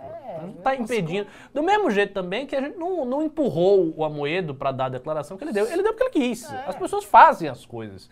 O MBL não é o único ator do universo. As pessoas agem também. Outro cara foi o Bruno Raider, que disse MBL flertando com vi, e populismo. Meu Deus. Olha só, cara. O, o MBL é um movimento que tem que ficar permanentemente aprendendo. E uma coisa que a gente já descobriu, não só nas nossas participações eleitorais, mas na própria comunicação política de muita gente, é que eu chegar para uma pessoa cujo núcleo familiar ganha no máximo dois salários mínimos e ficar falando para ela que nós temos que fazer um combate à, à corrupção no judiciário, essa pessoa está preocupada, essa pessoa tá preocupada com segurança, em comer melhor E saúde. e em saúde. Essa pessoa está É preocupada com essas coisas, cara. E assim, o nosso discurso ele realmente é um discurso potente para a classe média, e as pessoas estão entrando e estão comprando celulares e tal. Só que as pessoas mais pobres, elas têm outras perspectivas e a Uhum. vida delas está cada vez mais dura, em especial por conta dessa crise redundante da resultante da pandemia. Então, nós temos que dialogar com essas pessoas. Ah, mas eu não gosto do Janones. Tá, mas o Janones conseguiu se comunicar. Então há um mérito ali no cara e há uma demanda que ele pegou. E se ele não gosta, eu não estou falando aqui de estilo, assim, eu não vou falar aqui, eu não vou fazer aqui, eu não vou ser sommelier de discurso do cara. O que eu acho é o seguinte, existe uma demanda na sociedade e é uma demanda que tem um grau de justiça, sabendo que essas pessoas são justamente aquelas que pagam é, em proporção com a renda delas, a maior fatia de impostos, porque elas pagam os impostos dos produtos que elas estão consumindo, e essas pessoas não têm acesso a birosca nenhuma. Elas vivem em lugares que não têm saneamento básico, que não têm atendimento de segurança, a educação para os filhos delas é uma desgraça. E essas pessoas estão lá desassistidas e estão gritando, pedindo ajuda. E eu sei que soa meio ridículo eu chegar lá para ela, oh, eu preciso falar de uma reforma nova. E outra coisa, você fica falando do Janus, ainda bem que é o Janus que fala com esse povo, porque se fosse os comunistas, já pensou? você já pensou? Se a base popular do Brasil fosse de esquerda mesmo, se ela conseguisse ser ideologizada, porque ainda que essa base vote no PT, ela não é ideologizada, ela não é. Mas ela pode ser, às vezes acontece, é raro, mas às vezes acontece. Vocês iam ver problemas graves aí, se isso acontecesse. Só comentar, o- a maior crítica que o Bolsonaro tomou porrada essa semana foi do Janones, tá? Só pro pessoal realizar um pouco. Foi o Janones. A live dele batendo no negócio lá da, da Copa América, na frente do estádio, gigantesca, monumental. Aqui a gente não é sectário. não- É, não- falando aqui do pessoal que fala o Ciro e tal. Olha, o Ciro já não cumpre aquele requisito que eu citei anteriormente. O Ciro não iria apoiar o Arthur para governo de São Paulo. Iria? Não. Então não há apoio para ele. Ainda que fosse o único. Ainda que não tivesse mais ninguém, se fosse só o Ciro, ele vai apoiar o Arthur? Não vai. Então pronto. Não tem isso. As pessoas têm essa ideia, né, que o MBL tem que dar apoios unilaterais. Aí chega o cara, o cara trata mal todo mundo, sempre falou mal Xinga, do a gente deu tapa no Arthur, xingava o Holiday né, xingava o Holiday, ah, porque não tem outro, então você apoia ele aí, se mate pra, pra botar o cara. Ah, se, se E é o não seguinte, tá eu sei que o Ciro tá gastando mó grana aí pra, pra, pra tentar ganhar eleitorado de direita, sendo que ele não é de direita. Então é o seguinte, eu- não que a gente vai fazer alguma coisa, mas pede umas desculpas aí, Ciro.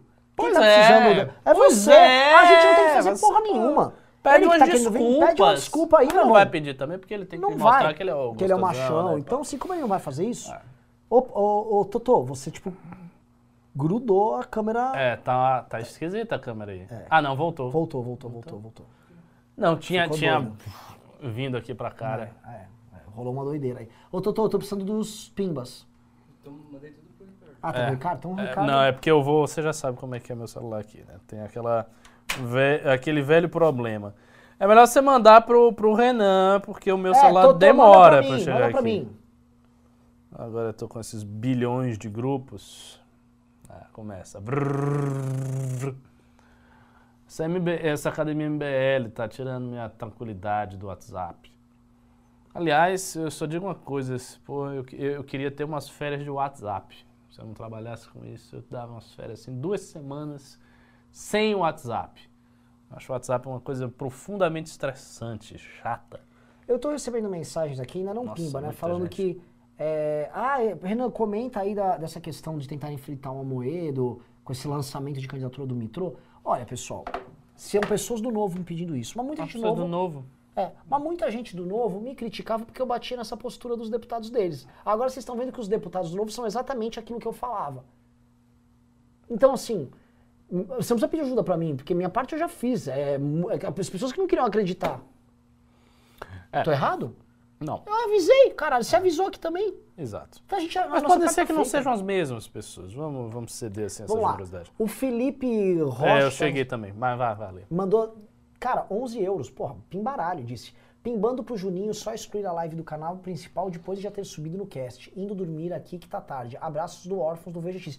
VGX tá de Abraço. volta. VGX tá de volta, aliás, tá indo super bem no time dele no Galos da Liberdade. Maravilhoso. VGX Hugo. is back, tá? Outra coisa, peço pra produção, não tirem do ar. Tira lá pra depois da meia-noite essa live. É, você percebeu que ele desistiu de ficar dando em cima da Amanda? Tô- tô- eu tô achando a VGX do caralho. É, VGX tá botando, botando Sim. banca aí, hein? Gabriel Filete disse: Danilo tem que aparecer forte para ajudar a Moedo. Se ele não tiver alguém com carisma, ele não terá chance. Preferiria Danilo presidente, aí teria mais esperança na terceira via. A Moedo não tem carisma. Já falamos disso, cara. Vocês não deram chance do cara mostrar se carisma ou não. Se eu entrar nisso, assim, o Fernando Henrique não tinha carisma. é, É, Eu posso falar que o. Puta, vai, políticos sem carisma que se- já se elegeram. não é muito comum, não é muito comum, não.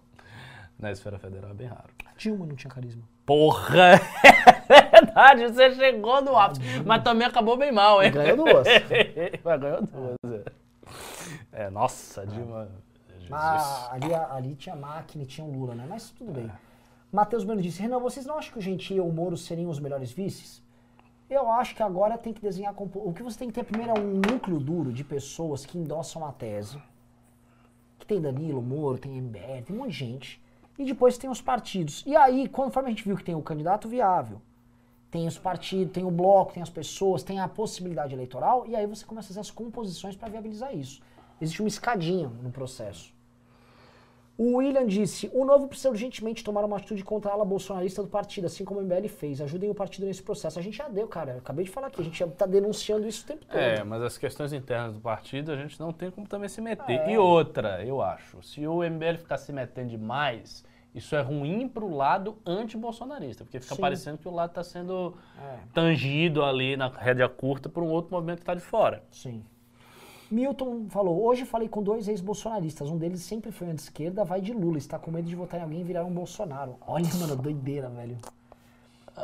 O Isami Yamaguchi disse: a Moeda é pouco carismático. Precisamos de alguém para tirar o bolsopetismo urgente. Já. Mas- é, mas assim, isso, de qualquer maneira, isso é revelador daquele problema que eu tô falando. Porque assim, estas pessoas, elas já estão céticas. Sim. Então, elas já estão com o pé atrás. Imagine o resto. E esse é o público mais comprado na ideia da terceira via que tem, que é o nosso. O William falou, a candidatura do Moeda é tipo o Goku fazendo Genkidama. O Mr. Satan é o Danilo pedindo energia dos terráqueos e o Bu é o, o Bolsolula. O, o José Afonso falou, putz, desculpe, o cenário tá massa, mas estão um pouquinho desfocados. Eu tava sentado pra trás, ficando assim já refoca.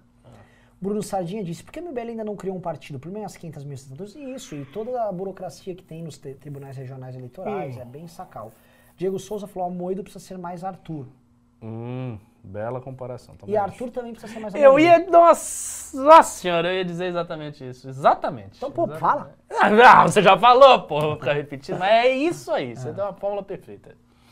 Monstro Baleia disse, já assistiram Doc Arquitetos do Poder? O que acham? Não conheço. Não conheço também. Rodrigo Voss disse, Ricardo, o que você pensa sobre a exigência de quatro testemunhas em caso de estupro em países islâmicos? Lembrando o caso da norueguesa estuprada em Dubai, que foi condenada por fornicação. por Eu isso. considero absolutamente correta. É a exigência da Sharia para a aplicação da pena de hudud, que são penas gravíssimas com uma pena de lapidação, apedrejamento. Isso não quer dizer, todavia, que seja a única exigência. Imagine que o, o crime está aqui, é o estupro.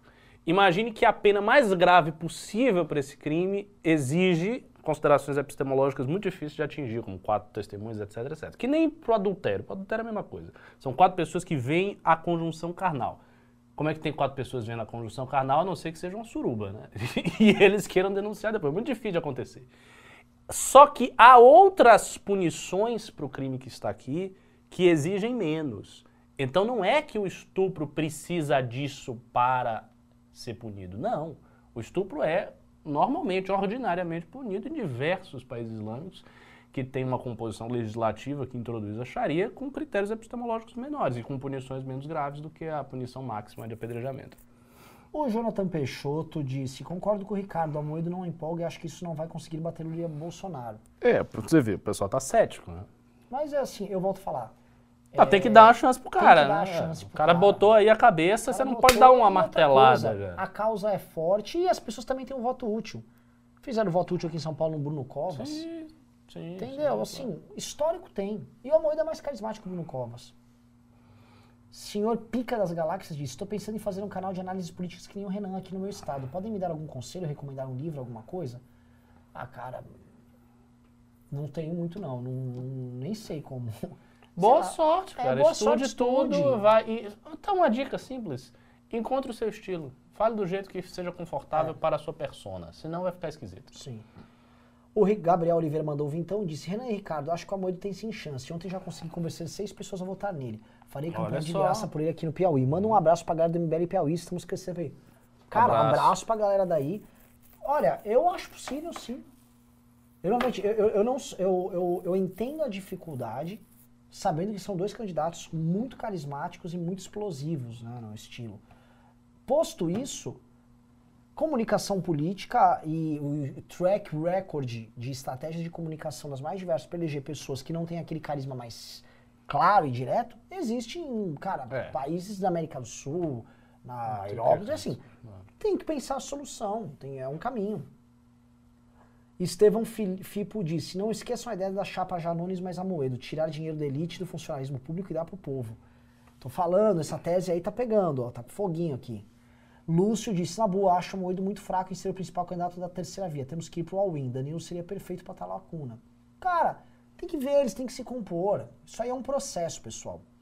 Lúcio, o Gabriel disse, vocês não vislumbram uma provável reeleição do Bolsonaro com uma eventual recuperação da economia? Hashtag fora Bolsonaro. Uma, uma recuperação da economia com a vitória do Bolsonaro? Como é que é? É, uma vitória do Bolsonaro graças à recuperação da economia. Ah, difícil. Acho que te- teria que recuperar de um jeito assim, Sim. meteórico. Gabriel disse, vocês não... Ah, o Christian disse, a Moedo só representa uma bolha, não tem popularidade, não tem carisma, não tem vida própria, não tem aceitação popular, sem chance. Nossa, me representa, a Moedo não. Caramba, esse aí foi brutal, hein? É, cê, cara, o lance é o seguinte, ele tem, ele tá dentro do jogo, tem representação, e ele, assim, ele participou das últimas eleições e vem se comportando de uma maneira muito decente. Ele tem o direito de participar. Ele cavou o direito de participar dessa eleição. Ponto. Hum. Ah, mas não é o candidato ideal, não sei o quê, porque. Posso falar, a gente acaba, tem um problema do brasileiro que eu também vou falar, que o brasileiro, ele analisa tudo como se ele fosse... Que é um, as pessoas xingam muito, todo brasileiro é técnico da seleção. Não, porque eu teria feito... É, eu teria feito irmão, diferente e tal. Você não tava assim, vota lá no cara pela ideia. Lógico que você também tem que fazer o Oswaldo, mas o brasileiro também é muito tipo, ah, não achei ele carismático, então não gostei. Pô, isso é um meio, isso não é um fim. Né? É, às, vezes a gente fica muito nessa, nessa, nessa pegada. O Diego Natan disse: a primeira coisa que o Moído precisa fazer é ficar mais palatável para o eleitorado evangélico e conservador. Ele vai continuar com a ideia de taxar igrejas? É, a Espero que não, hein? Taxar a igreja é bem ruim. Mas, pessoal, vamos lembrar que o candidato à terceira via tem que ser candidato de uma coalizão. É. E essa coalizão envolve um programa. Não- Exato. A- então- acordado com os com- diversos com agentes diversos da agentes. Então você coalizão. não pode pegar posições específicas soltas dele e falar que, com base nisso, a- a- ele terá um problema. Não, ele vai ter que construir essa coalizão, senão ele vai ser um candidato isolado. E o problema é a coalizão. A coalizão vai ter que debater esses temas. Gustavo Aragão disse: Vocês acham que São Paulo e Rio vão seguir nas próximas eleições o mesmo ritmo de cidades como Nova York, Londres, Paris e Barcelona e se tornarem fortaleza no left? Eu acho que sim. Sou dessa tese.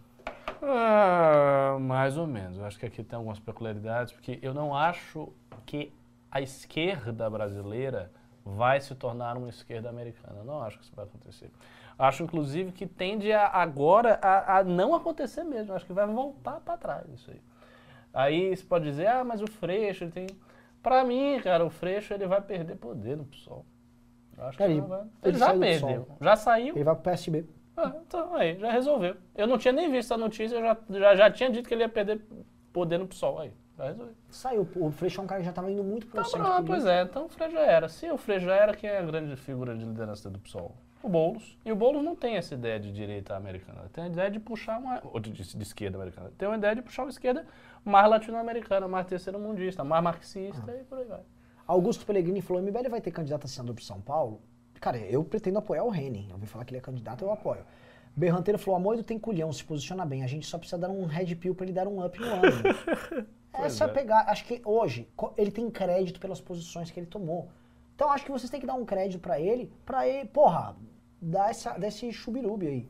John Anderson falou: VGX 2002, PL síndico ficha limpa, Galos da Liberdade. Parabéns, vocês estão indo atrás. Igor Porto falou: o mal desse nosso liberalismo brasileiro é pensar só em economia, dando de bandeja pautas como liberdade individual ou renda mínima para a esquerda. Rick? É, é um mal, mas assim, sin- sinceramente, eu não acho mais que é um mal tão grande assim, porque já surgiu dentro do liberalismo brasileiro várias pessoas que falam disso. De renda mínima, de pautas, de pautas identitárias, que até querem adotar. Parte do Novo faz isso, o Livres faz isso, um bocado de gente já faz isso. Opa. Ô, louco, vem dar um oi aqui, pô.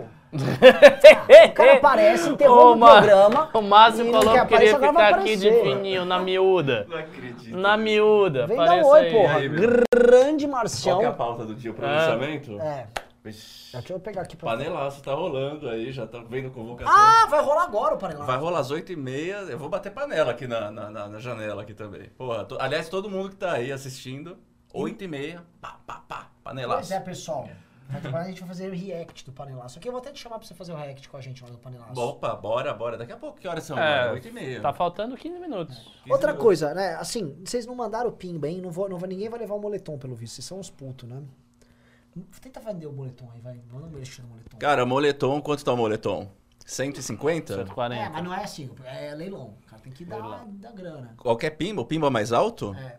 Deixa eu ver esse moletom. primeiro. Deixa eu ver esse moletom. Não, vê o novo, tem um vermelho Não é ainda. esse que eu quero, é o gre- aquele grenal ali, ó. É isso. Ah, me dê esse aqui, que esse eu Legal. gostei mais. Esse, eu tô com água aqui, porra. Pô, eu, eu gostei de verdade desse desenho do Churchill aqui.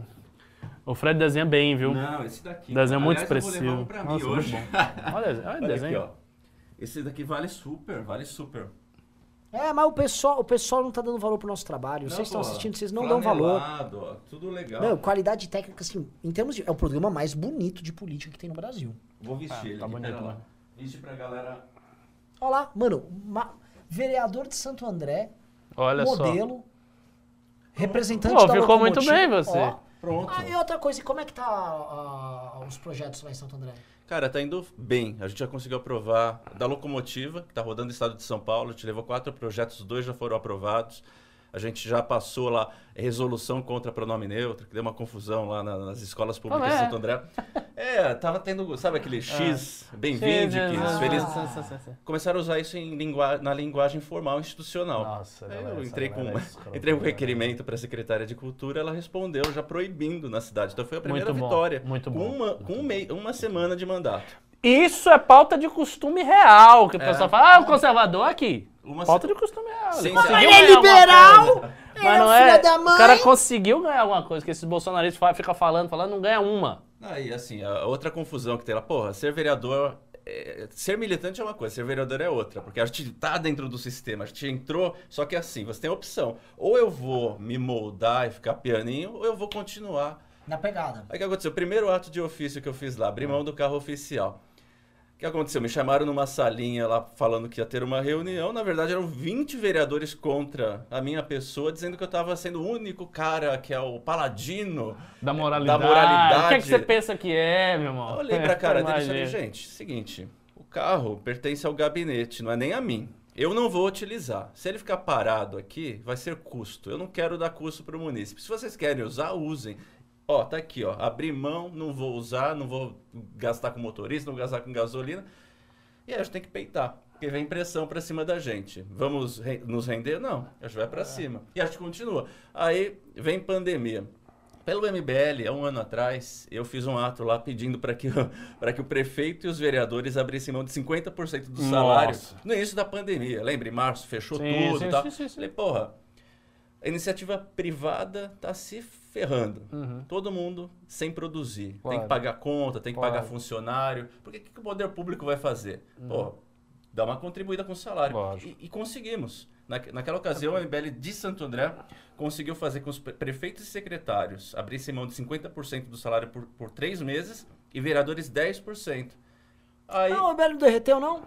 derrete, derrete para aqueles que, que ficam na internet brigando, né? Porque esses bunda mole que falam que o MBL derrete, quando a gente sai pra rua para fazer campanha, por exemplo, não chega nem perto da gente, né? Mas a gente está na rua, a gente vai lá com a marca do movimento e a, e a- e a gente é bem recebido nas ruas também. Então não tem essa de derreter, não. E aí o que aconteceu? Esse, esse requerimento que eu mandei, como ativista do MBL há um ano atrás, quando eu assumi, ele chegou para mim. Só pra você? Não, ele já estava lá protocolado. Ah, mas Ele chegou pra... protocolou como ativista e recebeu como vereador. Aí eu É. podia ficar lá. Posso lá? É, parece tipo assim, você cobrou o escanteio e você correu e pra, da Não, cabeçada. foi. Chegou pra mim. Aí aí que aconteceu? Ah. Eu não vou cumprir algo que eu mesmo pedi? Claro, óbvio. Aí durante toda a fase, toda a fase que o comércio fecha, que a indústria fecha, eu abro mão de 50% do meu salário e reverto em cesta básica. 50%? 50%. Ué, eu pedi isso, eu Você é muito protocolei generoso, né?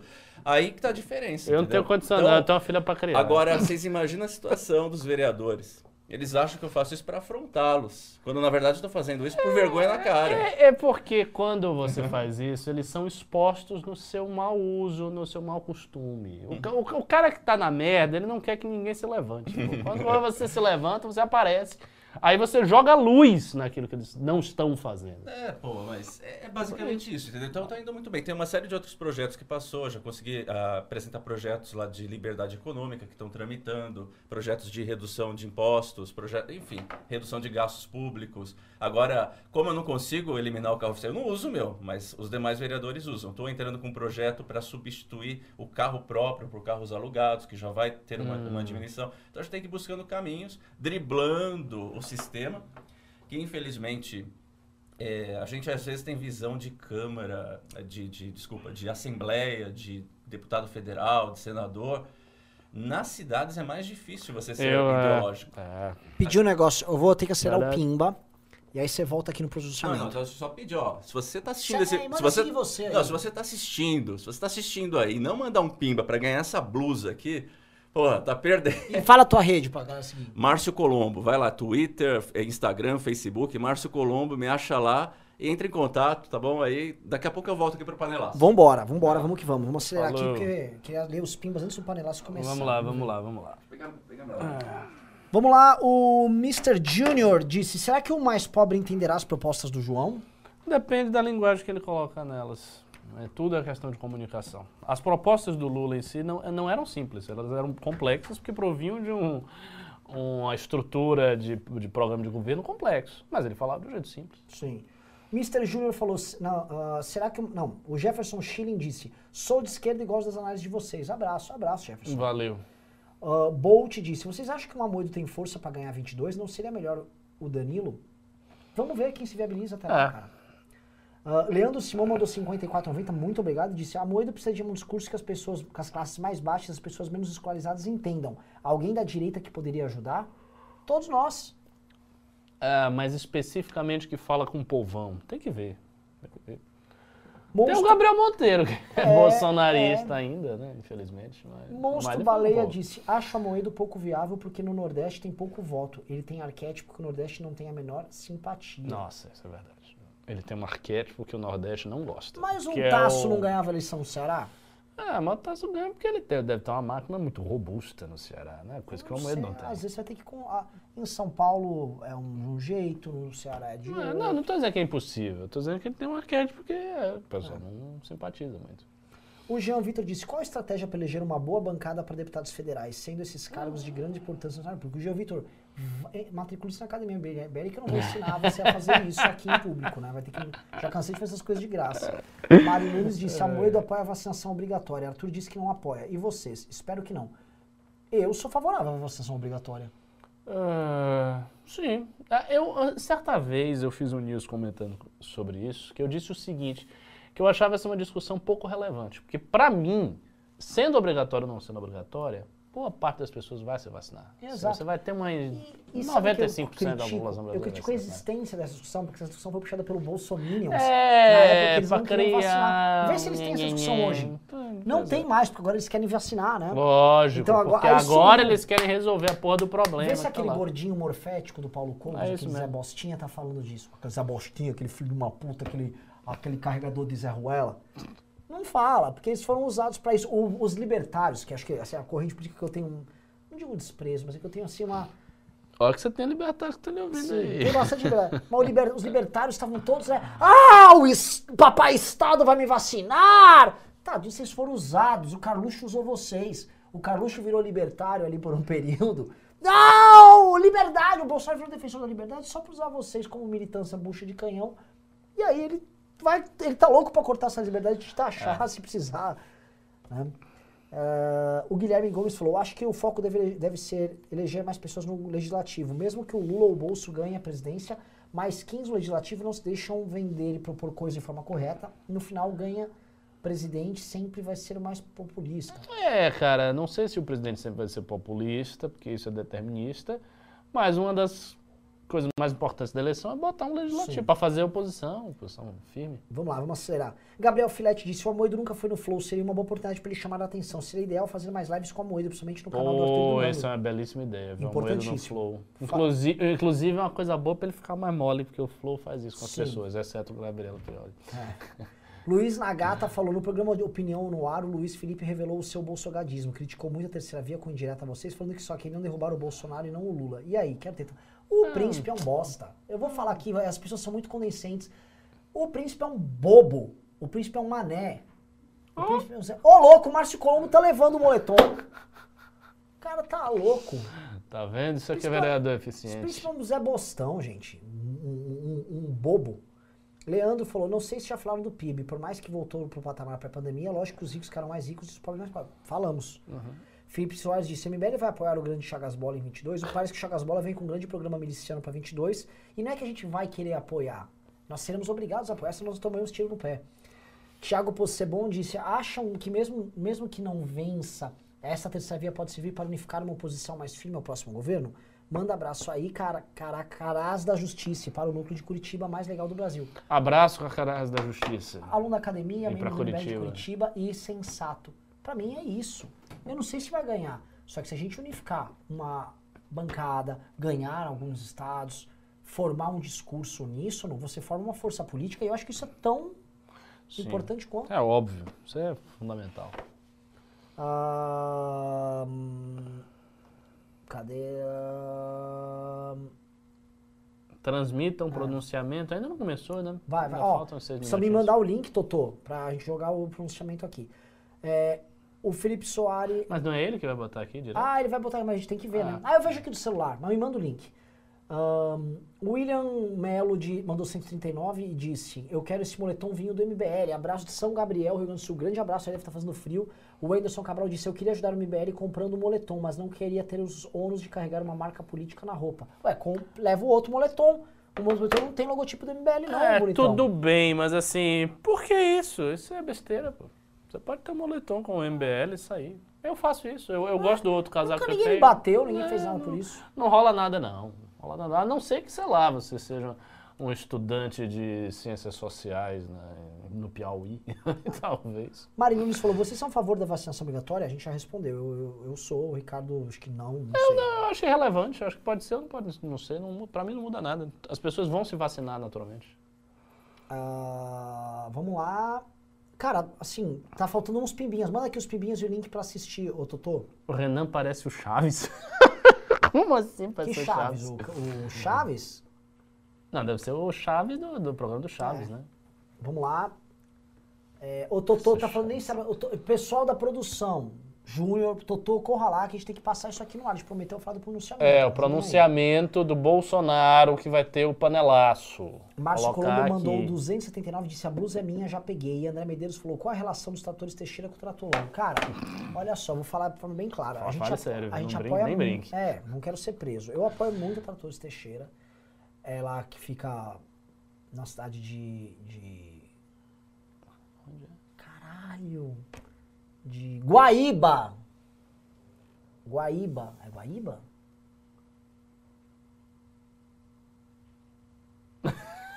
Eu não sei. Pois é, enfim, não sabemos. Ah, mas eu apoio muito a Tratores Teixeira, tá? Gosto da Tratores Teixeira e já coloco aqui pra vocês de forma clara. Se algum, por exemplo, porque ela tá no Rio Grande do Sul, tem o Heinz que tá mó gadão lá. Eu fico com medo de, de terem comprado uns tratores superfaturados lá. Não, não Nós não temos nada. nenhuma relação com isso, tá? É, isso, avisar isso que- era apenas uma piada. É. Tudo isso é só uma piada. Bom, acho que assim, por enquanto o Márcio e mais alguém. O Márcio tá levando o, o moletom vermelho Então vamos e, aguardar. o, aqui. e o, alguém deve estar levando o amarelo. Ah, desafio você entrar com a camisa do MBL em São Lázaro.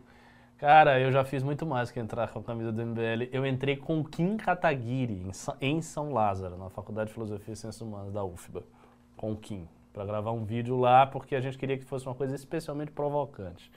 Claro que tinha pouquíssima gente, a gente ficou bem alerta, né? Mas foi, foi um dia emocionante, foi muito legal. Ó, vai começar o pronunciamento em instantes. Totô, tá tudo certo aí, Totô? Esse, o, o Wesley Souza, você é o Wesley que já foi do MBL, que foi algumas reuniões lá no MBL Bahia, que tinha um Wesley, que eu acho que era até parente do. do. do, do pastor, pô. Pastor do, do republicano, depois o Márcio. Pastor lá, deputado federal, pô, agora esqueci. Wesley Souza, eu lembro desse nome. Vamos lá. Ah, Cadê, cadê, cadê? Vamos lá, pessoal. Estamos aqui no aguardo do link que vai começar em um minuto e meio. Ah, mas Totô tem o link? Totô, então me manda o link aqui. Que eu, eu vou assistir do celular para poder comentar, que eu não vou conseguir comentar se, em, em tempo real se eu não. Ah, a gente tá não aqui, vai fazer ó. só um react ou vai falar durante? Nós vamos fazer um. Pra fazer um react de uma live, nós. Não sei, eu nunca fiz react de nada.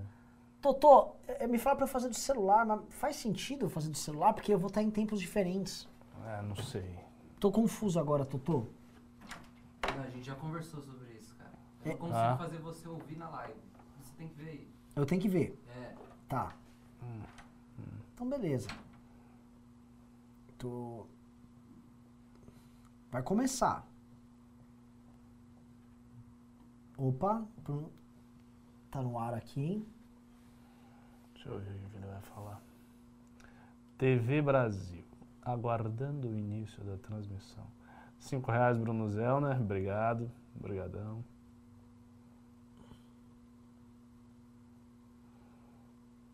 Vamos ver o que que você aposta que vai ser. Eu acho que ele vai falar do PIB e vai falar que o Brasil tá bombando e. É, eu, eu acho que vai ser nesse caminho, mas eu acho que ele vai confrontar alguém, talvez a esquerda. Vai ter um confronto. Da aí. manifestação? É. Acho que sim. Você acha que ele tá numa tática de ignorar? Me A- falaram que ele ia até falar da agora Copa sim, América. né? do senhor presidente da República Jair Bolsonaro. É, Para o pronunciamento do senhor presidente da República Jair Bolsonaro. Vai começar. Voltamos em instantes. aumenta aí. Forma-se neste momento a Rede Nacional de Rádio e Televisão para o pronunciamento do presidente da República, Jair Bolsonaro. Boa noite. Sinto profundamente cada vida perdida em nosso país. Hoje alcançamos a marca de 100 milhões de doses de vacinas distribuídas a estados e municípios. O Brasil é o quarto país que mais vacina no planeta. Neste ano, todos os brasileiros que assim o desejarem serão vacinados. Vacinas essas que foram aprovadas pela Anvisa. Ontem assinamos acordo de transferência de tecnologia para a produção de vacinas no Brasil, entre a AstraZeneca e a Fiocruz. Com isso, passamos a integrar a elite de apenas cinco países que produzem vacina contra o Covid no mundo. O nosso governo não obrigou ninguém a ficar em casa, não fechou o comércio, não fechou igrejas ou escolas e não tirou o sustento de milhões de trabalhadores informais. Sempre disse que tínhamos dois problemas pela frente: o vírus e o desemprego, que deveriam ser tratados com a mesma responsabilidade e de forma simultânea. Destinamos em 2020 320 bilhões para o auxílio emergencial, para atender aos mais humildes. Esse montante equivale a mais de 10 anos de Bolsa Família e mais de 190 bilhões de reais para ajudar estados e municípios. Alguns setores, como bares e restaurantes, turismo, entre outros, em grande parte foram socorridos pelo nosso governo por meio do Pronamp, Programa Nacional de Apoio às Microempresas e Empresas de Pequeno Porte. Hoje mesmo sancionamos a nova lei do Pronamp, agora permanente, que pode destinar a vários setores até 25 bilhões de reais, onde 20% será destinado ao setor de eventos. Terminamos 2020 com mais empregos formais que 2019. Somente nos primeiros quatro meses deste ano, o Brasil criou mais de 900 mil novos empregos. O PIB projetado para 2021 prevê um crescimento da economia superior a 4%. Só no primeiro trimestre deste ano, a economia mostrou seu vigor, estando entre os países do mundo que mais cresceram. Com o Congresso Nacional, estamos avançando. Aprovamos a nova Lei do Gás, o Marco Legal do Saneamento, a MP da Liberdade Econômica, o Banco Central Independente e o novo Marco Fiscal. Realizamos também leilões de rodovias, portos e aeroportos. Levamos internet para mais de 8 milhões de brasileiros, em grande parte para as regiões Norte e Nordeste. Ontem, a Bolsa de Valores bateu recorde histórico. A moeda brasileira se fortalece e estamos avançando no difícil processo de privatizações. A CEAGESP, sob um comando honesto e responsável, apresentou, além de lucro, um ambiente salutar entre os permissionários e funcionários. Essa companhia socorreu nossos irmãos de Aparecida e Araraquara, entre outras cidades do interior de São Paulo, doando dezenas de toneladas de alimentos. As estatais, no passado, davam prejuízo de dezenas de bilhões de reais, devido à corrupção sistêmica e generalizada. Hoje são lucrativas. Nos dois primeiros anos do nosso governo, a Caixa Econômica Federal bateu recorde de lucro, mesmo reduzindo os juros do cheque especial, da casa própria, das micros e pequenas empresas e dos empréstimos às santas casas. Estamos avançando na transposição do Rio São Francisco, levando água para todo o Nordeste. Na infraestrutura, o nosso governo tem construído pontes, duplicado rodovias, terminando obras paradas há décadas, como a BR-163 no Pará. Ainda nesse ano, será concluída a ferrovia Norte-Sul, que ligará o Porto de Itaqui, no Maranhão, ao Porto de Santos, em São Paulo. É a retomada do modal ferroviário no Brasil. Seguindo o mesmo protocolo da Copa Libertadores, eliminatória da Copa do Mundo, aceitamos a realização no Brasil da Copa América. O nosso governo joga dentro das quatro linhas da Constituição. Considera o direito de ir e vir, o direito ao trabalho e o livre exercício de cultos religiosos inegociáveis. Todos os nossos 22 ministros consideram o bem maior de nosso povo a sua liberdade. Que Deus abençoe. É, menos. Eu, eu achei um, um pronunciamento bom até a parte da Copa América, que eu acho que esse negócio da Copa América foi, é, foi uma grande estupidez. Eu não sei quanto é que. Quanto é que o Brasil tá faturando com isso aí, pra ele querer tanto que tem a Copa América aqui? Eu ele quer a Copa América porque vai ter direito é, de televisão, grana pra televisão, para as televisões que vai, vai fazer com o SBT. Ah, entendi. Tem todo um. Ele O Fábio ter fe- Faria, o cara da comunicação. Entendi. Ele, ele fez um acordo de publicidade Posso falar? ele Deve ter América. tratolão aí no meio. Possível, tra- é. possível, possível. É, pra mim foi a única parte ruim. O pronunciamento dele foi.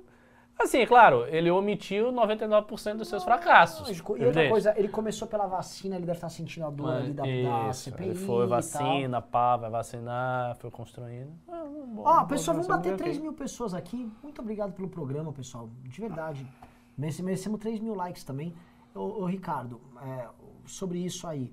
é, refutando alguns pontos que ele. Assim, essa questão da infraestrutura e estradas e tal, que é o papo de Tarcísio. Quem assistiu o debate do Kim com o.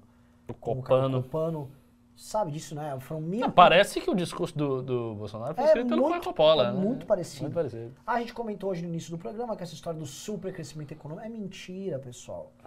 Só que a- a- primeiro tem um embalo estatístico por conta da- do fim da recessão do ano anterior. E tem o fato de isso ter sido um crescimento que foi puxado pelo aumento da, da- de dinheiro que está circulando no mercado. Uhum. Não só no Brasil, dinheiro do mundo inteiro que fica fluindo. Tanto que, esse é o ponto que é mais interessante, é, as famílias ficaram mais pobres nesse processo. Deveria- não deveria soar tão paradoxal isso aí, mas é paradoxal. E é paradoxal porque acontece quando você tem um- inflação com emissão de dinheiro. Né? Por isso que ele também citou que a bolsa está bombando. Lógico que a Sim. bolsa está bombando. É, ele citou porque o povo também é ignorante, né? Ouve assim, a bolsa tá bombando, é o Brasil, tem um bom ambiente de negócios, então tudo tá funcionando, os caras estão ganhando dinheiro, estão ganhando dinheiro, nosso país tem esperança por esse efeito. E aí? Isso, nada especial que pronunciamento. Não, não, tem sim, tem sim. Você viu que é uma nova roupagem.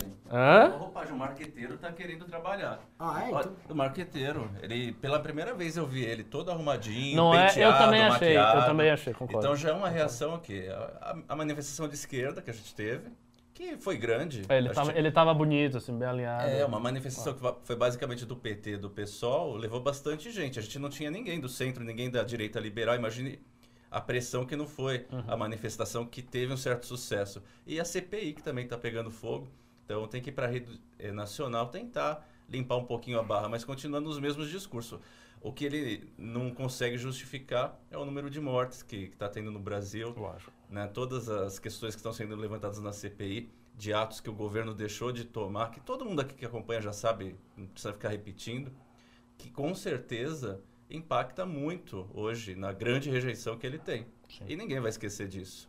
Hoje, o Brasil, difícil encontrar uma família que não tenha alguém, que não tenha perdido alguém, que fica no fundo da cabeça, pô, se a vacina tivesse sido aplicada há dois meses atrás, a, a gente poderia ter evitado algumas mortes. Então, o brasileiro não vai esquecer, porque uma coisa é você cometer uma bobagem, um erro, deixar de responder o e-mail, mas paralelo a isso, fazer campanha contra a vacina, paralelo a isso, ir para a rua sem máscara, paralelo a isso, incentivar a manifestação, entrar nos comércios e gerar bagunça durante a pandemia e, e desdenhar né, de quem tem um mínimo de responsabilidade, isso não vai ser esquecido, é uma marca que ficou. Eu acredito que, é, de, dentre tantos outros motivos, isso daí foi a pá de cal para o governo Bolsonaro, que eu acredito que seja irreversível. É, eu acho que o ponto, assim, como ele não tinha nenhum grande anúncio pra fazer, todo mundo ficou se perguntando, a imprensa, todo mundo, por que, que ele tá chamando esse pronunciamento? Ele ficou defendendo o governo. Ele, fe- ele basicamente ele fez uma defesa abrangente Geral do do governo, porque ele tá preocupado com popularidade. Pra mim isso é bem claro. Porque ele não teve nenhum anúncio, ele não anunciou nada. Sim. Eu fui uma propaganda. Eu fiquei falando, será que no final ele vai falar, vou então abrir tudo? Não teve, não teve nada. Não Não, foi teve. uma propaganda. Ele esqueceu de falar do caos econômico que o Brasil tá. Sim. Né? Ele esqueceu de falar da, da- do dólar, que ultrapassou aí a- os 5 reais, que era o limite, né?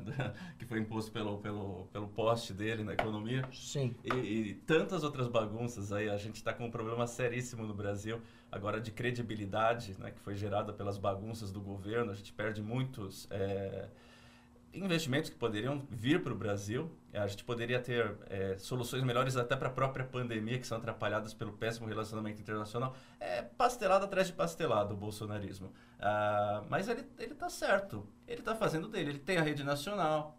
Ele pode fazer um discurso escrito. Ele pode começar a tentar seguir os marqueteiros. Mas não, não surte efeito. Acredito que o Bolsonaro por si só. acho que não. é, Ele tá alinhado. Vamos ler os pimbas aqui, gente, pra encerrar o programa? E- Sim, vamos. Vamos Tô- correr tô aqui pra- sono Eu aqui. Fiquei ba- sabendo Bateu um sono só pra eu sair aqui de novo, tá? Mais uma vez, segue aí Márcio Colombo, tá? Segue, segue, segue. Como é tua audiência aí? Não, a audiência tá ótima. Aí segue, me segue nas redes sociais, aí vocês acompanham o meu trabalho. E você Mas- levou o moletom até agora. E- Não, esse moletom aqui, ó. Vocês podem até doar. Porque aí vai sair um outro moletom. Esse aqui eu já comprei, paguei 239 reais. Será que alguém vai me cobrir aqui e vai me deixar sem moletom? Pois é. Ah, não acredito. Vai fazer o cara voltar com frio pra casa. Ó, ó, paguei 239 reais nesse moletom. Se alguém cobrir, aí vai me deixar triste à noite, mas fazer o quê? Paciência. Mas ó, só deixando o recado final aqui, vi já a repercussão, o panelaço foi forte no Brasil. Foi? Eu tô por fora aqui. Tô, Foi forte. a gente tá no escritório, tá vedado aqui. Foi forte. Espero que tenha sido. Valeu. Vamos ler os últimos pimbinhas, vamos correr aqui. É o seguinte, Bora. pessoal, vocês têm mais dois minutos pra tentar concorrer no leilão. Ou vem uns pimbão de 100 reais aí, ou perdeu pro Márcio e pro... Não, pra quem, não, o Totô vê quem ficou em Eu só segundo. tô dizendo que eu tô dormindo, nossa, tô batendo sono violento. É, aqui, não, eu tô morrendo de fome. Assim, eu quero encerrar Você com, Tô com cansado. fome ou com sono, tá? Beleza. tá Vederson bom. disse, seria legal ter os valores mais altos do leilão pra ter... Ah, não conseguimos, velho. André Medeiros disse, só queria mandar dinheiro pra vocês e zoei. Tamo junto, daqui a 50 anos o MBL terá um capítulo nos livros de história pra isso. Com certeza. Ah, já já tem, é. Bru- Verdade. Não Bruno Zeller mandou cincão. Bruno Sardinha disse: Professor Cabum, também sou de Salvador e tenho interesse em participar do MBL daqui. Como devo prosperar? O panelaço tá comendo no centro aqui da Pituba. Na Pituba. Ma- é, manda pra mim uma mensagem no Instagram, Ricardo Almeida MBL. Melhor. Alcides falou: Acho que o Eduardo Leite tem alguma chance. Acho ele um bom governador, mas não acredito que tenha uma chance. Para governador aqui no RS, o governador nunca foi reeleito e ele não será o primeiro. Ah, pra governador lá, vocês acham que ele não tem chance nenhuma? Ih, Eu acho que tem chance sim. será? Eduardo Tenório disse: Nem parece o Bolsonaro de 19, então ah, enterra se não fede. É, Gus disse: Sou de esquerda, mas acompanho vocês e queria saber qual a viabilidade da direita não Bolsonaro participar das manifestações. Quero uma identificação por cores e mostrar que temos vários grupos contra ele. Cara, isso é tema de um outro news. Vamos, vamos discutir isso sim. William Mello disse: Eu vendo o Márcio Colombo, eu vendo Márcio Colombo levar meu moletom. KKKK. Anderley Pastelo mandou então disse: Vocês exploraram meu humilde pimbinha lá atrás. Trata de achar ele pra ler por aí, porque pobre, mas é de coração. Cara, eu não vi, mas assim, muito obrigado. Você é um pimbeiro recorrente. Bruno Zelher mandou então Bruno Zelher mandou mais cinco disse: Imperialismo brasileiro seria possível? É viável? Existem alguns países desenvolvidos com monarquia. Seria possível fazer um vídeo sobre? Cara, é aquilo que eu já falei inúmeras vezes quando as pessoas falam de monarquia. Nós temos mais de 100 anos de república. A gente tem uma família real muito pequenininha que já está desmoralizada. A gente não tem, não, não existem condições ideológicas mínimas para nem falar. Não existe, por exemplo, um, mona- um movimento monarquista. O que é um movimento monarquista? É meia dúzia de pessoas sonhando com monarquia. E por fim, o pa... O MBL é maior do que o movimento monarquista inteiro do Brasil e a gente não pretende algo tão revolucionário quanto trocar o sistema inteiro. A gente estava falando aqui de fazer umas reformas, um governo de transição. É, tipo, apoio- já é Já é difícil difícil fazer. Agora você derrubar a república pra restituir a monarquia, rapaz. aí- Rafael Piccolo disse: Panelaço foi o maior dos últimos tempos aqui. Só quando começaram a gritar Lula livre parei de bater minha panela. É, tá todo mundo falando aqui que foi grande. Então, enfim, pessoal, muito obrigado pelo programa. Aparentemente, Totô, quem levou muletas aí? Vou deixar a produção em aberto pra vocês resolverem com o Totô. Vamos, vamos embora que eu tô com muita fome. É, e eu tô com sono. Pra Pessoal, casa. maravilhoso o Tô, tô programa. quase comprando isso E, aqui ó, na mão do vai ficar no ar o programa aqui, tá? Só avisando, o programa vai ficar no ar pra vocês continuarem assistindo até pelo menos até meia-noite. É. Beijos, abraços. Fomos! Goodbye.